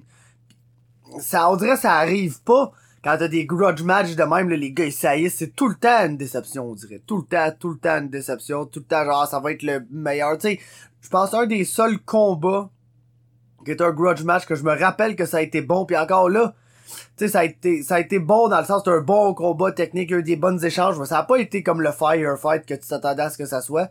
C'était Jones euh, contre DC. Puis Colby contre, euh, contre Usman, c'était vraiment, vraiment, vraiment meilleur que ça. C'était tout un combat. Puis il y a l'affaire la plus poétique de toute l'histoire de l'humanité qui est arrivée dans ce combat-là. C'est-à-dire Colby Covington, la personne qui parle le plus sur toute la terre, dans toute l'humanité, la personne qui dit le plus de merde. Ben la seule vraie blessure qui s'est faite durant ce combat-là, c'est qu'il s'est fait casser la mâchoire, man. c'est tellement magique, ça. C'est le destin. Non, c'est le destin. Puis malheureusement, pour nous, on a assez vite compris après le combat que c'est pas parce qu'il allait se faire wire sa, sa, sa, sa, sa, mâchoire euh, euh, fermée pendant une couple de semaines qu'il allait fermer sa gueule. Là. il était oh. déjà sur Twitter à coller tout le monde fake pis à dire que c'est de l'estime marde. Donc, tu sais, je pense que ça change rien à cet effet-là. Puis c'est sûr, Esti, genre, il y, a pas il a perdu ce combat-là, mais il sort pas de là perdant, man. Puis c'est souvent ça en MMA qui me fait qui, qui me fait capoter des, des combats de 5 rounds de même. Quand ça finit en guerre, quand ça finit un, un combat qu'on va checker comme étant un des combats de l'année, là, bien que je pense que cette année, euh, ça va être dur de battre Adesanya contre Gastelum. C'était vraiment genre, un combat extraordinaire, ça, mais euh, c'était semblable à ça. C'était vraiment semblable à ça en termes de combat. Puis quand t'as des combats de même, on dirait les deux gars sortent toujours gagnants. Peu importe si tu gagnes, ah, autant j'ai entendu, tout le monde déteste Colby Covington, autant plus que jamais j'entends le discours, ah, mais tu sais, il est tough, il a toffé son, son 25 minutes, ben, il a pas toffé son 25 minutes, là, il s'est fait finir, mais il s'est fait Ah finir à la fin, fin, fin Ouais, du combat, pis s'est fait casser la mâchoire au troisième round, puis il a continué à se battre, là. Puis oui, je pense qu'il faut lui donner des props pour ça, tu nécessairement. Mais Ah, il a backé son talk. Il a baqué son talk, mais gros, j'en dirais que le monde comprenne pas à quel genre de gens ils ont affaire. Ces gars-là, c'est des estis de malades dans la tête, là. C'est Ouais, comme... c'est ça. pas- faut pas que tu t'attendes à une lecture d'Harvard de Colby Covington. Non, c'est ça, faut pas que tu t'attendes non plus à ce qu'il se fasse casser la mâchoire pis que dans son coin ils disent Oh les amis, je me suis fait casser la mâchoire, je vais donc être plus intelligent que la générale. Ah ouais, c'est ça. Et je vais prendre la sage devenu décision. ouais. C'est ça, je vais prendre la sage décision de ne pas continuer ce combat parce que ça pourrait être dommageable pour ma santé dans le futur. là. C'est des caves, ça là, le gros. Ah Là. ça. Le gars, il aurait les deux jambes pétées, il se battrait pareil. Là. Ah ouais, c'est ça. C'est ça qui. Puis tu sais. Exactement, là, je pense. c'est c'est une question, tu sais, de. Lui, il veut combattre, puis tu sais, c'est probablement pas la personne qui a le plus de soucis pour sa santé, puis il est dans une position d'adrénaline qu'il veut pas aller à la cave. là. Il sait, lui, tout ce qu'il dit d'une journée aussi. Là. T'es Ah ouais, en même- si, tu, si après ça, t'es comme, ah non, je vais arrêter. là. Même pendant la semaine, il a failli, il a failli se vendre lui-même. Genre solide, là. Il a laissé comme savoir dans le fond que c'était pas aussi le fun qu'il anticipait que ça allait l'être que d'être Colby Covington, genre. Mais de la manière qu'il en parlait, c'est comme disais, ah, dans le fond, ma, ma gimmick, là, mon character est pas, si- est pas aussi le fun à vivre avec que je pensais, parce que naturellement, c'est la personne la plus abrasive sur Terre, puis 100% des Ouais. gens le détestent, genre. Mhm. Puis là, ça a comme sorti des nouvelles de, ah, Colby dit que c'est pas aussi le fun que, que ça, de jouer son personnage. Puis là, le lendemain, il a comme un peu fallu qu'il, tu sais, qu'il, qu'il se rétracte sur son Ouais, point ou qu'il ouais. précise que, non, non, je joue pas un personnage. Comme c'est gros, le gars, il joue un tabarnak Ouais. de personnage. Tout le monde le sait. C'est une personne Je pense qu'il a compris le Connor, puis qu'il a juste décidé d'aller dans le. à sa sauce, là, de dire, Hey, Chris, ça fait vendre tellement de tickets que let's go. hein. Ah, bon, autant Connor représente l'Irlandais, lui, il représente l'esti Ouais. d'Américain rural Ah. moyen, là. Ouais, c'est ça, le. La personne Le- qui le- n'habite pas dans un centre urbain, là. Le white trash, c'est. Oh, et fucking redneck maga, ben, euh, mais... Ah ouais, l'électeur moyen du Dakota du Sud, genre. Exactement, man, exactement, pis tu sais, c'est sûr que c'est de la merde, là, jouer son personnage, tout le monde l'haït, pis tout le monde veut... Non, ça doit être lourd un moment donné, là. Il y en a qui sont hâte de vivre avec, là. Mais je suis pas sûr que des fois ils comprennent exactement ce que ça va vouloir dire pour eux, là. Non, c'est ça, surtout que Colby Covington, Il a plus, plus la- la- la- Brésil, de ce style-là. non, pas vraiment, pis le, la, la, la baseline, là, de cette gimmick-là, là, c'est qu'il restait Ah. un combat à son contrat, pis l'UFC, il y aurait peut-être pas dit mot pour mot, mais il aurait comme fait savoir que dans le fond, il allait probablement pas lui offrir une extension de contrat après son contrat, même si c'était un des bons combattants au monde, parce que il était boring, tabarnak. Il avait pas ce style-là avant. Ouais. On dirait que sa nouvelle personnalité, c'est venu avec un nouveau style aussi, de genre, hey, je m'en crée, j'ai du cardio, puis on y va, tu sais, balls to the walls, là. Je vais lancer 100 Ouais. coups de poing par round, puis on va s'en coller, puis si le gars est pas capable de rien faire, ben je vais le frapper 584 fois dans la face, puis si le gars est capable de juste Ouais. être Kamaru Usman, ben il va juste planter ses pieds, puis me tabarnaquer une grosse overhand dans le milieu, puis je vais avoir pas le choix que de prendre un petit 5-10 secondes pour réaliser ce qui vient de m'arriver, genre, parce que... Ouais, ouais, non, c'est ça. On dirait qu'il est passé de, tu sais, un style euh, Ryan Bader à un style, tu plus comme Josh Koscheck, là. Ouais, ouais, non, un c'est gars qui ça. s'en calisse un peu, puis qui va dire de la merde, puis qui va... Mais sais, puis- en turn-up fois 1000, là, mais en tout cas... Non, c'est ça. Puis oui, vraiment, t'es dans la cage, c'est un style à la Ryan Bader. Le gars a toujours eu du cardio. Il a toujours eu ce genre de style qui poussait l'action là. Mais pour lui pousser l'action, c'est je vais te courir après en essayant de faire tout sauf du striking. Je vais Ouais. te coller dans la cage. Puis je vais te laisser là, mon gars. Puis c'était, il était boring. Il y avait pas d'intérêt des partisans envers lui. Et ce gars-là a probablement été un combattant du top 15 un an et demi avant de vraiment être ranké dans le top 15 parce qu'il était juste tellement plate que le monde y allait Ouais, que pas tout le monde s'en sacrait. ouais il s'en sacrait pis il allait pas acknowledge genre ce qu'il faisait dans la cage parce que c'était juste boring pis quand Comme quand il y avait le fucking Big Show dans Heavyweight. ouais exactement man Le- C'est quoi son nom, lui, déjà? euh, ouais Show? Jared Russell Ouais, drette lui. Est-ce que lui, il était boring? Oh, Je pense ouais. que c'est le combattant le plus boring que j'ai vu de ma vie. Non, mais lui pis Tim Johnson, c'est genre, ils sont boring Ah, pis c'est il, dommage. il allait même pas sais, ces gars-là font même pas assemblant qu'ils vont Comment de ils vont essayer de quoi, genre? Tu sais, gros, lui, je Au vois moins, Tim Johnson, il a la moustache, genre. Ouais, Russell, il a genre fini son contrat avec ça, de quoi, comme genre 4 victoires, une ou deux défaites, man. Tout le monde s'en colle, Tout le monde s'en colle ça, il a pas... regarde pas, là. Non, c'est ça, il fait, on t'en t'en signe pas, gros, t'es-tu malade? Ou genre, bon, pas de trouble, t'allais se battre pour la PFL, genre, c'est qui passe tout le temps approche de gagner un million, mais jamais assez pour actuellement gagner un million, genre. Pis, Ouais, euh... Non, c'est ça, fait qu'au moins, tu sais, props à Colby pour s'être réinventé de même. Ouais. Mais tu sais, je trouve que, tu sais, il y a, il y a mieux delivered que même, tu sais, comme la Our Lord and Savior Amanda Nunes. Aïe, aïe, ça, c'est... c'est- Ça, là. Amanda a vraiment... Puis je vois du monde, on dirait pas acknowledge ça après le combat, puis je comprends pas. Il me semble que c'était clair, net et précis qu'elle avait plus rien après le deuxième round. Mais c'est le classique combat contre Germaine. On dirait que tout le monde underperform contre Germaine. On dirait Ouais, que le monde s'en calisse, là. Germaine est crissement bonne. c'est ça que Ah, le monde comprend pas. C'est que Germaine de Randomy, je je pourrais dire qu'elle est une des combattantes les plus élites à ne jamais avoir gagné un titre, mais elle a gagné un tabarnak de titre. Ouais, c'est ça. Pis, mais tu sais, on dirait que c'est vrai ça que Germaine est bien meilleur que ce qu'on veut y donner là. Tu sais, est souvent vu comme tu une mid mid level fighter, mais genre tout le monde. À un moment donné, quand chaque petite combattante, quand elle t'affronte en pas l'air au- à son sommet, c'est parce que probablement que tu fais quelque chose de comme faut. Tu sais, le combat contre Oleum, le combat contre, euh, contre même contre Cyborg là, je veux dire, c'est tous des combats que l'autre avait pas l'air particulièrement dans son assiette. Sais, Nunes a pas eu l'air de Nunes pendant tout. Non, vraiment pas. Pis tu sais, faut que tu dises que Germaine de Randomy, là, est genre 10 fois championne du monde de Muay Thai. Ça, c'est comme... en- Ça, c'est ce qu'elle fait. en stand-up, là, c'est des accomplissements qui sont vraiment semblables à ceux de Joanna Jędrzejczyk puis Valentina Shevchenko. Fait qu'on s'entend.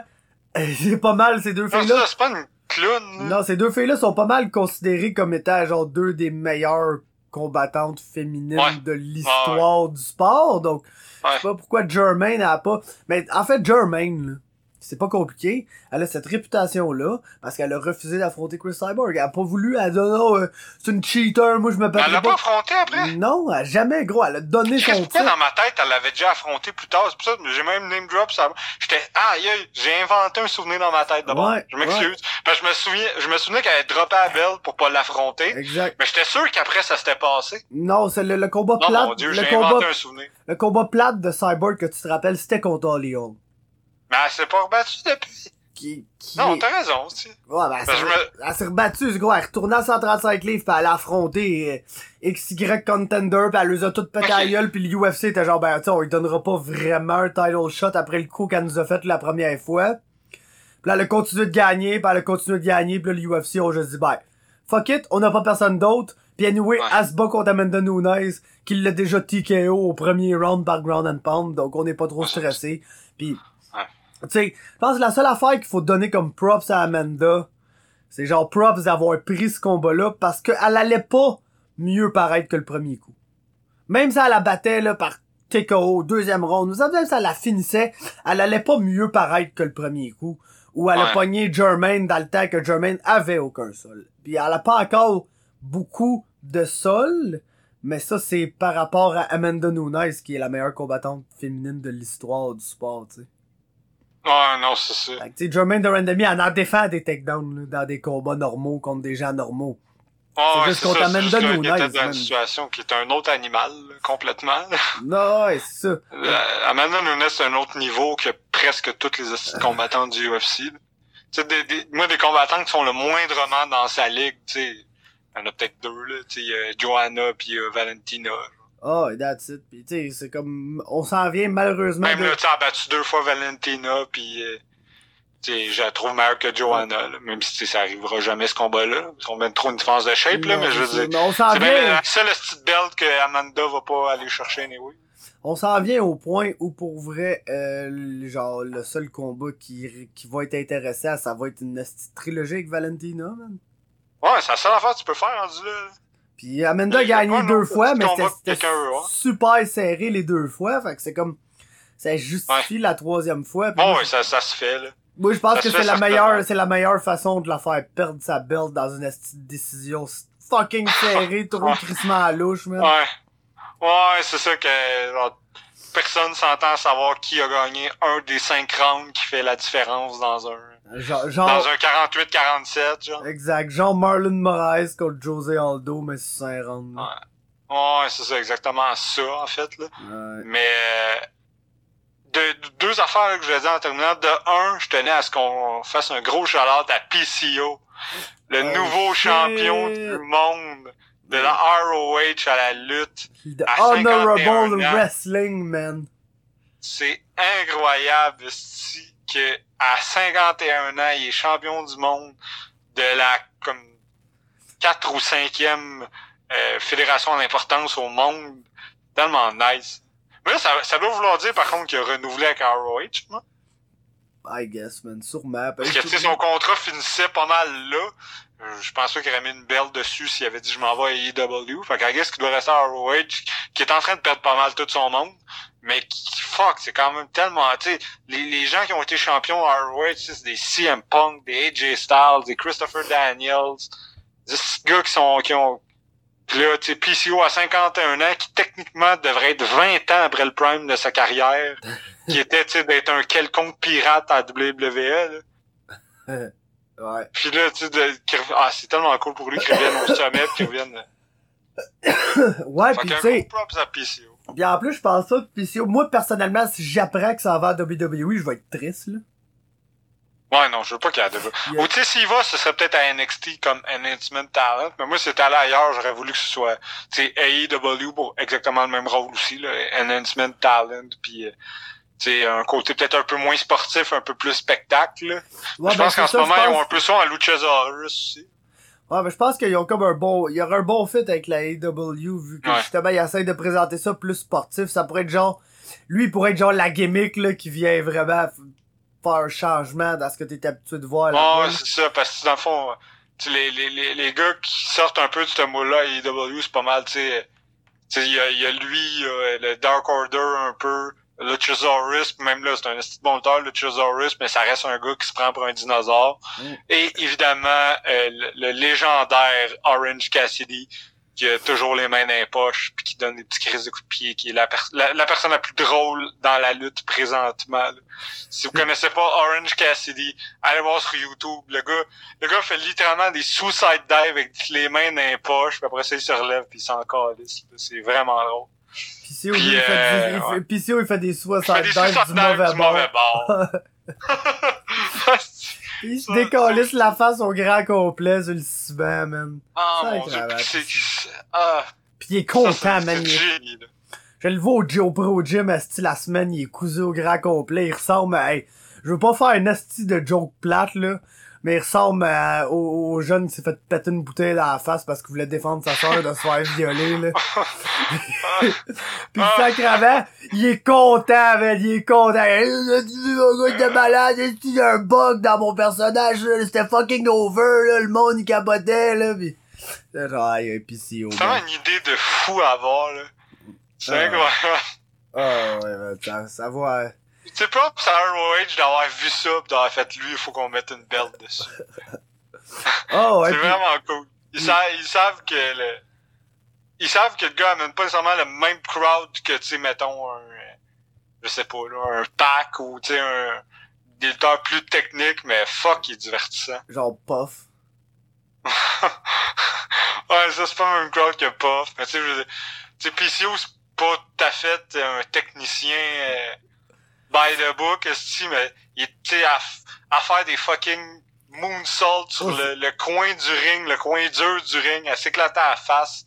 Sauf faire des descentes du coude de je sais pas combien de pieds sur une table sur laquelle il n'y a plus personne et qui repose sur du ciment. là. Ça a aucun sens. Puis là, sous sa dive du mauvais bord, comme un esti de mongol. Ah ouais, mais pis si, y a pas la, y a pas la, y a pas la, la résistance à la douleur, man. C'est incroyable, c'est le genre de Non, gars. tu sais, tu sais, sa gimmick, tu sais, sa gimmick est un peu poussée, un peu n'importe quoi par bout. Mais tu sais, la partie PCO is not human, c'est vrai, là. Non, ouais, absolument, absolument, gros. Nous autres, on- je roulais avec, là, à joue, pis c'est le genre de gars, man, que, hum, il- dur à soumettre parce qu'il y a rien qui fait mal, genre, tu Non, vas y arracher le bras, man, ça calisse. T'as pas le choix, faut que tu le choke, là, t'as pas le choix, là. Y a du Ouais, monde de ça, même, c'est t'as vraiment- pas le choix des sa gimmick, c'est un peu un genre de Frankenstein, puis dans la vraie vie, il est ça. Ouais, c'est complètement ça. T'es comme, voyons, si- pourquoi ce gars-là continue d'avancer? Pourquoi ce gars-là ne, ne, ne démontre aucune douleur dans quelque chose qui devrait comme le faire souffrir euh, gravement? Man, C'est quand même drôle. Puis, euh, écoute, euh, je- j'encourage les gens là à, à aller sur ta page MMA Talk pour écouter ce qui va être la, le gros compte rendu du, du UFC qui s'en vient en Corée.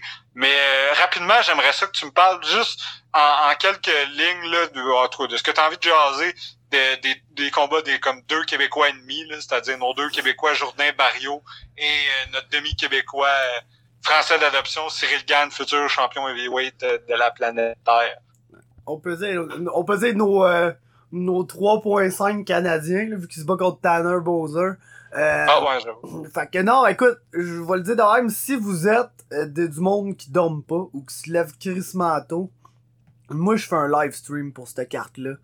Parce que j'ai comme pris euh, j'ai pris habitude à faire ça et puis je trouve ça le fun, réagir en direct à ces combats-là. Puis en plus moi je travaille de nuit, fait que c'est sûr qu'à 4h30 du matin, j'ai comme au- aucun problème à être debout là. Fait que je vais je- puis je pense bien que dans le fond parce qu'on va avoir le combat de Cyril après un combat, le combat de Barrio, après un combat, le combat de Charles Jourdain. Fait que pour vrai, je pense que je vais rester en ligne tout ce temps-là. Puis entre les combats, on trouvera, s'il y a du monde, euh, s'il y a assez de monde qui écoute, on trouvera de quoi à faire, là, peut-être répondre à des questions, de quoi de même. Mais, écoute, pour ce qui en est de Cyril Gann, euh, je pense qu'il est favori à comme moins 700, là. Fait que je pense pas qu'il faut... Euh... Sais, man, Tanner Bowser, c'est un bon combattant.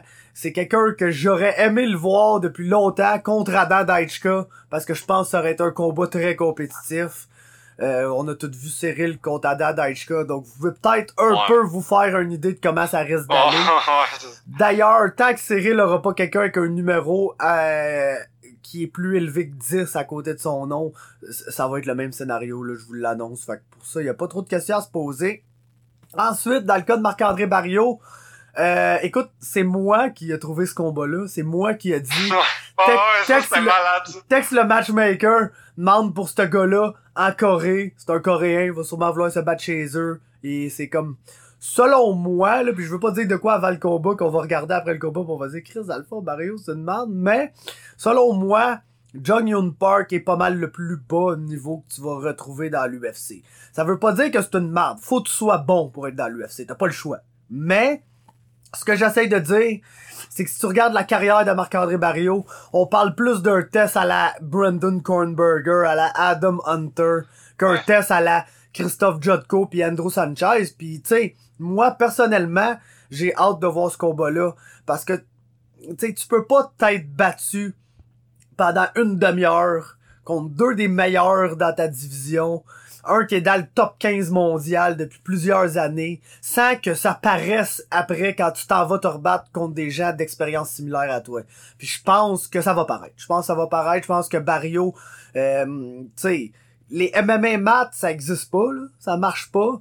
Mais tu peux pas perdre par split decision contre Christophe Jotko dans un combat super compétitif et selon moi, après aller perdre facilement contre John Yoon Park.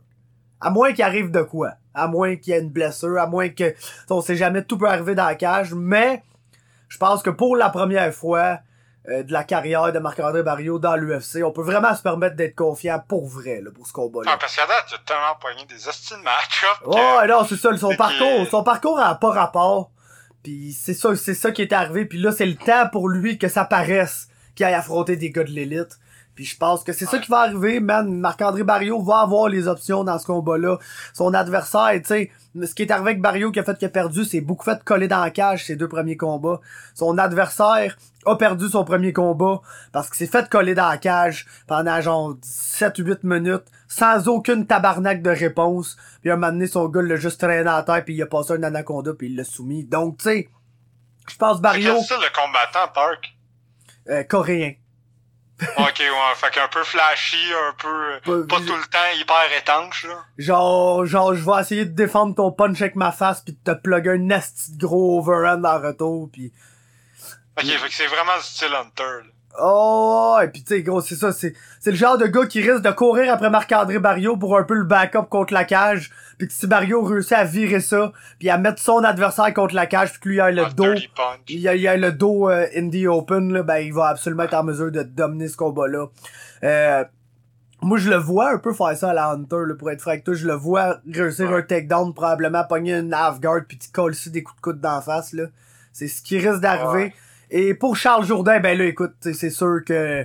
Ouais, lui, lui, c'est un autre niveau. là. si t'as déjà écouté l'UFC une couple de fois, t'as déjà entendu parler de Duo Choi.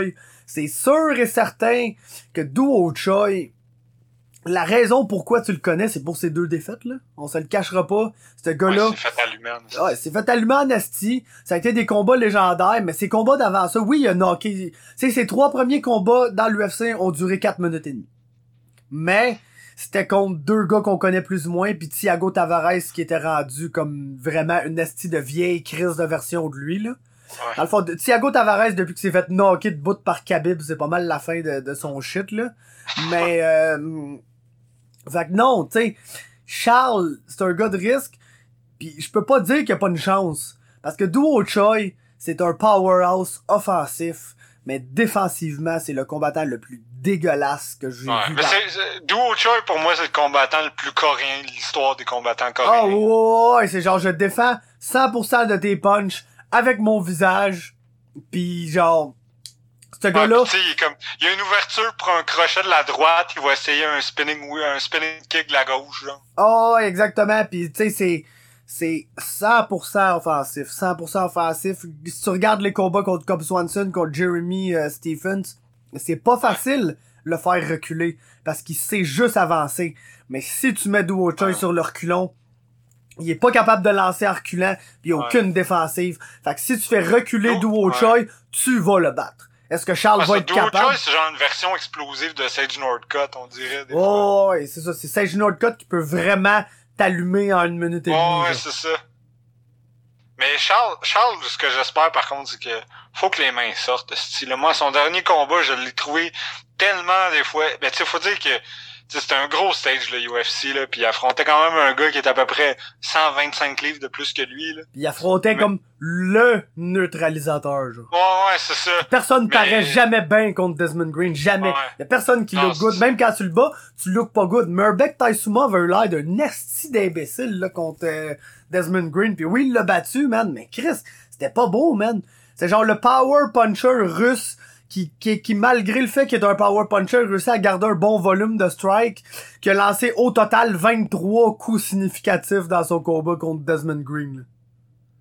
Ouais, ouais, fait qu'à ce moment-là, tant mieux si, c'est, vraiment le style à Green qui a causé ça, parce que, Jourdain, je trouvais que, tu sais, il y a des moments où il aurait pu plus se laisser aller dans ce combat-là, puis que, je trouvais que c'était pas le Charles Jourdain que j'avais déjà vu, mais en même temps, c'est sûr que avec un style comme Desmond Green, ça, c'est, c'est, ça qui le provoque, là. Mais ouais, j'espère que contre Duo Choi, qui a assuré, qui a un style aucunement neutralisateur, sans virer fou, puis que Jourdain aille jouer au, euh, qui est capable de se tapocher sa gueule plus fort, qui, qui, qui laisse aller ses coups, qui laisse aller son style, puis si à un moment donné il réussit à l'amener au sol, euh, c'est pas tout le même niveau au sol non plus, là, Charles. Charles, c'est une ceinture brune, à ce que je cherche en Jew. Puis tu sais, Mm. Choi, c'est probablement une ceinture euh, transparente, tellement il a aucune idée de ce qu'il calisse une fois qu'il est au sol, là. Duo Choi, c'est le gars qui shoot des takedowns, puis là, il se retrouve là, il est genre, fuck, qu'est-ce que je fais, man? Puis il essaie de, se staller un peu sur le top, euh, si en laisser un peu de ground and pound, mais c'est pas trop. Mais, euh, non, euh, c'est exactement le match-up inverse à Desmond Green. Ouais. Genre, Desmond Green, tu vas avoir beaucoup de temps pour faire des choses, mais somehow, tu seras pas capable. Pis Duo, Ouais, Choi, genre, tu vas juste avoir aucun temps pour rien faire parce qu'il va probablement juste te courir après. Pis faut pas que, tu sais, genre, Charles est devenu défensif contre Desmond Green parce que Desmond Green, il laissait aucune ouverture. Euh, c'est pas, c'est pas difficile de devenir défensif contre Duo Choi parce qu'il va te courir après puis tout lancer. Puis c'est ça qu'il faut pas qu'il arrive. Genre, Charles va non. avoir besoin d'échanger un peu avec lui puis moi ce qui me fait peur dans ce combat là c'est que je sais pas si tu peux frapper Duo Choi assez fort pour le décourager de continuer d'avancer. Je pense que tu peux le frapper assez fort pour le knocker. Mais est-ce que tu peux le frapper assez fort pour qu'il dise oh shit ça ça a fait mal, je vais prendre deux minutes, je le Ouais. sais pas, je pense pas. personnellement. C'est un peu, c'est un peu à la, à la Thomas Almeida là-dessus, là, de dire knock-le parce que sinon il va continuer de te foncer dessus. Mais il est knockable, tu sais. Il est donc un, un peu meilleur menton knockable. que Thomas Almeida, là. Par exemple, Thomas Almeida, il a pas mal tout, tout sauf le chin. là. Mais, euh, non. Ouais, il- il- le plus qu'au début, il y en avait un chin, mais Chris, il a tellement mangé de shots, là, que maintenant, c'est, tu sais, c'est rapide, tu sais, il avait 24 ans, puis il était rendu complètement vieux.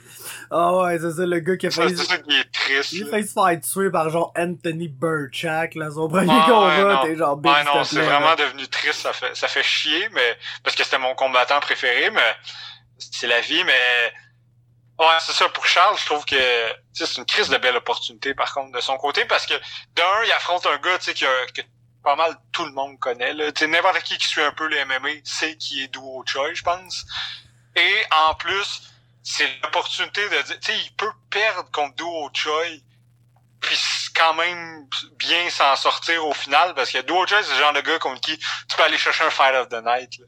Ce qui est aucunement le cas que Desmond Green que tu sais que ça va être un que tu sais si tu perds en plus de perdre tu vas avoir d'un esti de jambon parce que contre Duo Choi si tu pars si tu réussis tu sais je sais pas à quel point c'est une bonne idée de comme je dis aller à qui capable de se taper sa aile plus fort mais si, tu, si tu montes une guerre contre Duo Choi ça peut être un combat que tout le monde va parler puis tout le monde va se souvenir parce qu'il est prêt à aller pour ce style de combat-là. Fait c'est le c'est une crise de belle chance de se faire un nom qui, qui était aucunement le cas contre Desmond Green, puis que je pense que Barrio à date avait pas eu non plus une chance de d'aller chercher un un, un fight que le monde allait vraiment parler, dire comme oh shit ce gars-là, ce gars-là gagnera peut-être pas tout le temps, mais il va me donner un esti de show.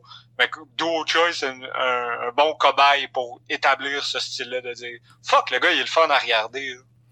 Ah ouais, pour, pour, pour un combat le fun, là, quelque chose qui va être un fun fight, qui risque de peut-être être le fight of the night, même parce que, écoute, j'étais pas prête à dire ça quand Brian Ortega était pas blessé puis il se battait contre le fucking Korean Zombie, tu sais, il y avait aucune Ouais, chance que ouais. ce soit pas le fight of the night, mais Ouais. contre Frankie Edgar, Ouais, ça, se peut être. man. euh, Ouais, Ça c'est ça. On sait pas comment ça peut virer, ça, là. Parce que Frankie, s'il était intelligent, va essayer de lutter un peu contre le zombie. Puis je peux pas te dire que c'est l'affaire nécessairement à faire parce que tu t'es écouté moindrement le Korean Zombie, tu le sais qu'il est autant malade au sol que debout, là. C'est un... Moi, je veux un twister. aussi. Aïe, Moi, j'accepte rien de moins qu'un twister, même s'il y a jamais quelqu'un qui va se refaire passer un, twi- un twister dans l'histoire. Euh, Bri- gros, Mais- Bryce Mitchell en a passé un euh, la semaine passée. Qu'est-ce j'ai manqué ça? J'ai manqué Hey, un... le un- gros, t'as manqué oh, un esti de beau twister. Tu revois sur ma page, je l'avais partagé, puis genre Hey, de J'ai manqué ça. genre de twister là que je regardais là puis là un donné, j'étais genre ben non il va pas essayer un twister je Chris ben oui. Il va essayer un twister puis non seulement il a essayé un twister mais la les Matt Sells là contre qui il se battait c'est genre je pense que c'est la dernière personne dans le scénario qui s'est rendu compte que le pauvre dude a essayé un twister. Puis là un moment donné il était dans le twister puis il était genre ah ben tabarnak. Ah, fuck, je vais va me faire... m'en va me faire taper en twister man Le twister, c'est mon obsession à MMA, là. C'est Ah, c'est l'affaire que j'aime le plus au monde. La prise qui est à la fois impossible à pull off, tellement violente. c'est genre la prise qui décrisse la colonne vertébrale. Ah, moi, j'ai juste eu mal pour Carl Nelson quand j'ai vu ça, parce que Carl Nelson, c'est quand même un bon grappler, là, je te dirais, en général. Uh-huh. Mais, ça va toujours être le gars qui s'est fait, qui a gaz out, puis qui s'est fait soumettre par Matt Sells, qui son combat d'après est allé se faire passer un twister. Ah ouais, c'est ça, ça, ça se scrape en esti euh, une réputation. Euh, pour finir, là, pour, juste en une minute, on, anyway, on va pas s'en reparler parce que c'est, vraiment pas demain matin, mais c'est peut-être parce que je suis un peu moins, que je suis quand même moins les MMA récemment, là. Ça va revenir bientôt, I guess. Mais euh, j'ai vu la carte de UFC, euh, c'est-tu 246? En tout cas, celle de Cerrone contre, euh, contre Connor. C'est moi c'est crissement pas une belle carte pour une carte pay-per-view? Ça, me- ça, y a rien qui m'excite là-dedans, genre. À part, I guess, le, le, le main event va être, tu sais, moi le regarder, ça va intéresser le monde, mais fuck, il me semble, j'ai vu la carte, je comme je paierais pas de l'argent pour ça. Gros, trouve-moi, depuis l'UFC 189, une carte que Conor McGregor était dessus qui était vraiment excellente, genre. Ouais, il suffit juste Je pense qu'il y a peut-être le 194 contre Aldo qui était pas pire. Mais après qu'il a battu Aldo, après ça, 196 c'était pas beau, 202 c'était pas beau, euh, 205 était vraiment excellente, mais c'était les débuts à New York. Là. Il y allait faire de quoi de Ouais. huge pour cette occasion-là. Ouais, mais ouais. du moment que Conor McGregor est devenu la plus grande star dans l'UFC, ils se sont juste dit, ça. ça sert à quoi de mettre tous nos meilleurs effectifs Ouais. de vendre 1.6 million de pay-per-view? Quand on peut mettre une carte de marde puis Conor McGregor dans le main event puis en vendre 1.5. Ouais. C'est sûrement ça, mais ça, Ouais, c'est exactement ça. Je l'ai trouvé. C'est sûr, c'est ça, mais on dirait que c'est vrai là quand il repensait souvent à ces cartes, je suis comme eh. Mais on dirait que celle-là, je l'ai trouvée particulièrement violente là. Le co-main event, je me souviens même pas c'est qui, mais j'étais comme C'est tabarnak. Anthony Pettis contre Carlos Diego Ferreira puis ça a pas C'est le l'air genre de combat que je verrais comme main event des préliminaires, genre. Ouais, mais ça va, ça va être drôle parce que Pettis va absolument perdre contre Diego Ferreira, puis ça va être hilarant, mais tu sais, c'est comme... Moi, à- en tant qu'hardcore fan, j'haïs pas ça parce que, tu sais, Carlos Diego Ferreira, c'est mon boy, puis selon moi, c'est un des combattants les plus intéressants dans le dans le UFC, mais, c'est genre, personne le connaît, personne sait c'est qui, puis comme toutes les Mais gens... là, il va avoir la chance de se faire connaître. Ouais, comme toutes les gens sur cette carte-là qui s'appellent pas Conor McGregor ou Donald Cerrone d'ailleurs, là. Fait que, c'est- juste ça qui est ça avec ça, puis c'est comme... C'est la manière qu'ils bookent les cartes de Conor McGregor à Star, c'est genre... Ouais. Ils le savent, là, ça, ça va se vendre de soi, fait que ça sert à rien. Garde tes bons effectifs Non, pour les autres cartes.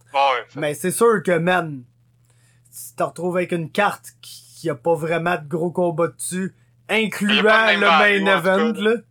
Parce que le main Ah event, oui, c'est Conor McGregor, mais c'est un fight random à 170 livres contre, entre 255 livres qui, tu sais, genre, man, moi, même moi, mon intérêt est pas incroyable pour ça, parce que j'ai l'impression que Conor McGregor, on a vu ce qu'on avait à voir, là.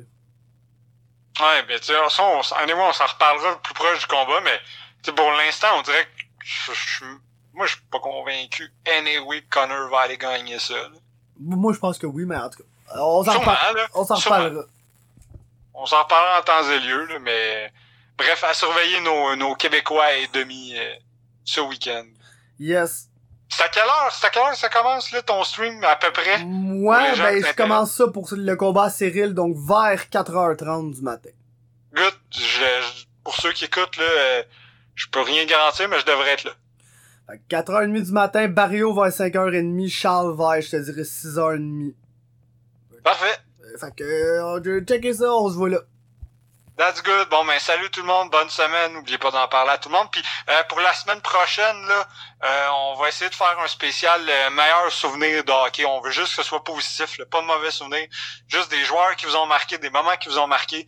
Fait que, euh, n'hésitez pas à, à écrire à la page ou à moi personnellement ou à whatever. Ce serait le fun de dire, ah, il y a telle personne qui nous shoot tel moment, genre la remontée du Canadien de 0-5. Ce serait cool qu'on qu'on se fasse un bel épisode, là, qui qui, qui est juste positif pour une fois au lieu de, de. Qu'on parle de Fait que- Pavel Bourré, esti. Ouais, qu'on parle de Pavel Bourré, puis de du crise de but entre les jambes de Marek Malik, puis des affaires de même. Salut tout le monde, bonne semaine.